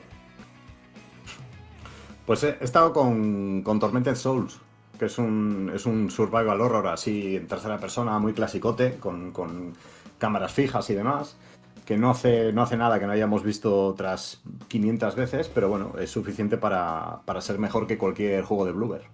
Muy recomendable. Y he visto, y he visto una serie que quiero recomendar, que ha pasado así muy desapercibida. eh, la he empezado a ver con, con- con mi mujer, llevamos 4 o 5 episodios, que es From, en HBO, que por lo que llevo visto hasta ahora está muy muy bien también. ¿eh? Esa, era- esa creo que la vamos a comentar en el Meri Podcast cuando pasen. Bueno, no sé si ha acabado ya la serie. Yo creo que sí, creo La que, Ah, creo que bueno, va a entonces, entonces igual vamos un poco Mm. retrasados para comentarla, pero yo he oído cosas muy, muy buenas de ella y la han comparado con Lost. No sé si acabará como Lost o no, sí, pero es que Justo, justo, justo te iba a decir que, que sí es verdad, me, me, ha recordado a Perdidos porque tienes esa sensación de, bueno, están todos los personajes como encerrados en un, en un pueblo, ¿no? Y tú tienes esa... Te preguntas La- y constantemente la- qué es y lo la que niebla pasa aquí. también. Sí, solo, solo espero que no tenga el final de mierda que tuvo Perdidos. Bueno, esto, Vale. eh, Bueno. aquí tendríamos un debate con Perdidos, un debate que... ¿En, se- en serio? ¿Hay debate con eso? ¿Hay debate con el final de Perdidos? Bueno, a mí, ¿Que es una a- a mí me gusta contradecir las cosas y si a vosotros os, os parece una mierda, a mí me va a parecer increíble. Yo no la he, vi- yo no la he visto. En fin, joder, Robé, eh, no ves Voy tarde, Juego de. Tronos Voy- cuatro voy- años, no ves Voy muy tarde con la serie. En Voy fin. muy tarde con la serie. pero a- aquí estamos hablando ahora de videojuegos. ¿A qué has estado jugando, Robe? Pues aparte del citado a Playtale eh, para el análisis, he estado jugando, sigo jugando, la verdad es que sigo jugando a FIFA 23. Estoy, llevo un poco de enganche, ya Un estoy poco, jugando, estoy jugando online contra gente y eso, y estoy empezando a jugar todos los días, que acabo enfadado la mitad de los días. Y bueno, aparte estoy jugando a otro juego también por un análisis que, por si acaso, pues no digo el nombre porque no, no sé si se puede, pero sí decir que es uno de los survival horror que más me ha sorprendido de los últimos años. Una grata sorpresa que sale este mes de octubre para quien quiera echar un vistazo a los calendarios y tal. Eh, terror, ciencia ficción, rollo ochentero y tal. Y me está maravillando. Bueno, no sé cuál puede ser, pero en fin, No es muy conocido, no es muy conocido, pero ahí lo dejo. ya veremos, joder, lo que ya Cuidado, veremos, eh. ya veremos. No es muy conocido. Aquí alguno tenía la esperanza de que antes de que Konami anunciara Silent Hill ya lo estuviera analizando Robe. deja- pues déjanos, no, no, no. déjanos señales, Robe. Déjanos señales del juego que es. Señales no te voy a dejar, Señales, pero, pero ojo, ojo, señales no te voy a dejar, pero me voy a tomar la libertad en un minutito. Eh, ya que Pedro ha recomendado una serie, voy a recomendar yo una película. Eh, como horas después de escuchar este, de, de, bueno, de publicar este podcast, vamos a ver los anuncios de Silent Hill. Eh, cualquier persona que le guste Silent Hill, No, especialmente por el 2, favor. está obligado a ver la escalera de Jacob. Pues con esa recomendación que va a ver Alejandro eh, junto a Halloween el final, me quedo. Es que llevas recomendando la escalera de Jacob desde que le conocí, pero, macho. pero, pero es un peliculón. O sea, Es un peliculón. Es un peliculón. Ocho años, ocho años recomendé la escalera, Ah, tío, ah, y nadie Pues, la ve. pues, pues ponte a verla ya y yo voy a decir ya mi juego, que mi juego es exactamente el de las anteriores semanas, o sea, he terminado ya Judgment por fin, De pie. de pie, de pie, de pie, y voy a empezar uno nuevo, no voy a, no voy a dar las impresiones de Judgment porque creo que ya las he dado 80.000 veces, pero del próximo proyecto, el próximo juego que tengo entre manos es sorpresa y la semana que viene lo diré porque va a haber sus comentarios, creo. Los. Judgment, no, no. No, no, no, no, no, no, no, Ah, no, no. Una pista. No, no Eh, hay pista. No, no hay pista, no hay pista, no hay pista. Esta vez no hay pista. Pues sería muy demasiado evidente cuando, cuando lo diga. Así que con esto, yo creo que ya nos podemos despedir, que hemos cumplido. Tenemos, hemos, yo creo que hemos hablado dos horas y media por lo menos. Sí. Y ya sabéis que podéis encontrarnos en todas las plataformas, en iVoox, en YouTube, en Apple Podcast, en Spotify, etcétera, etcétera. Nos vemos la semana que viene. Nos despedimos todos, porque no nos hemos despedido exactamente. Venga, despedidos, despedida. Hasta la próxima. Chao, chao. Adiós. Chao, chao, chao. chao. Chao, chao, chao.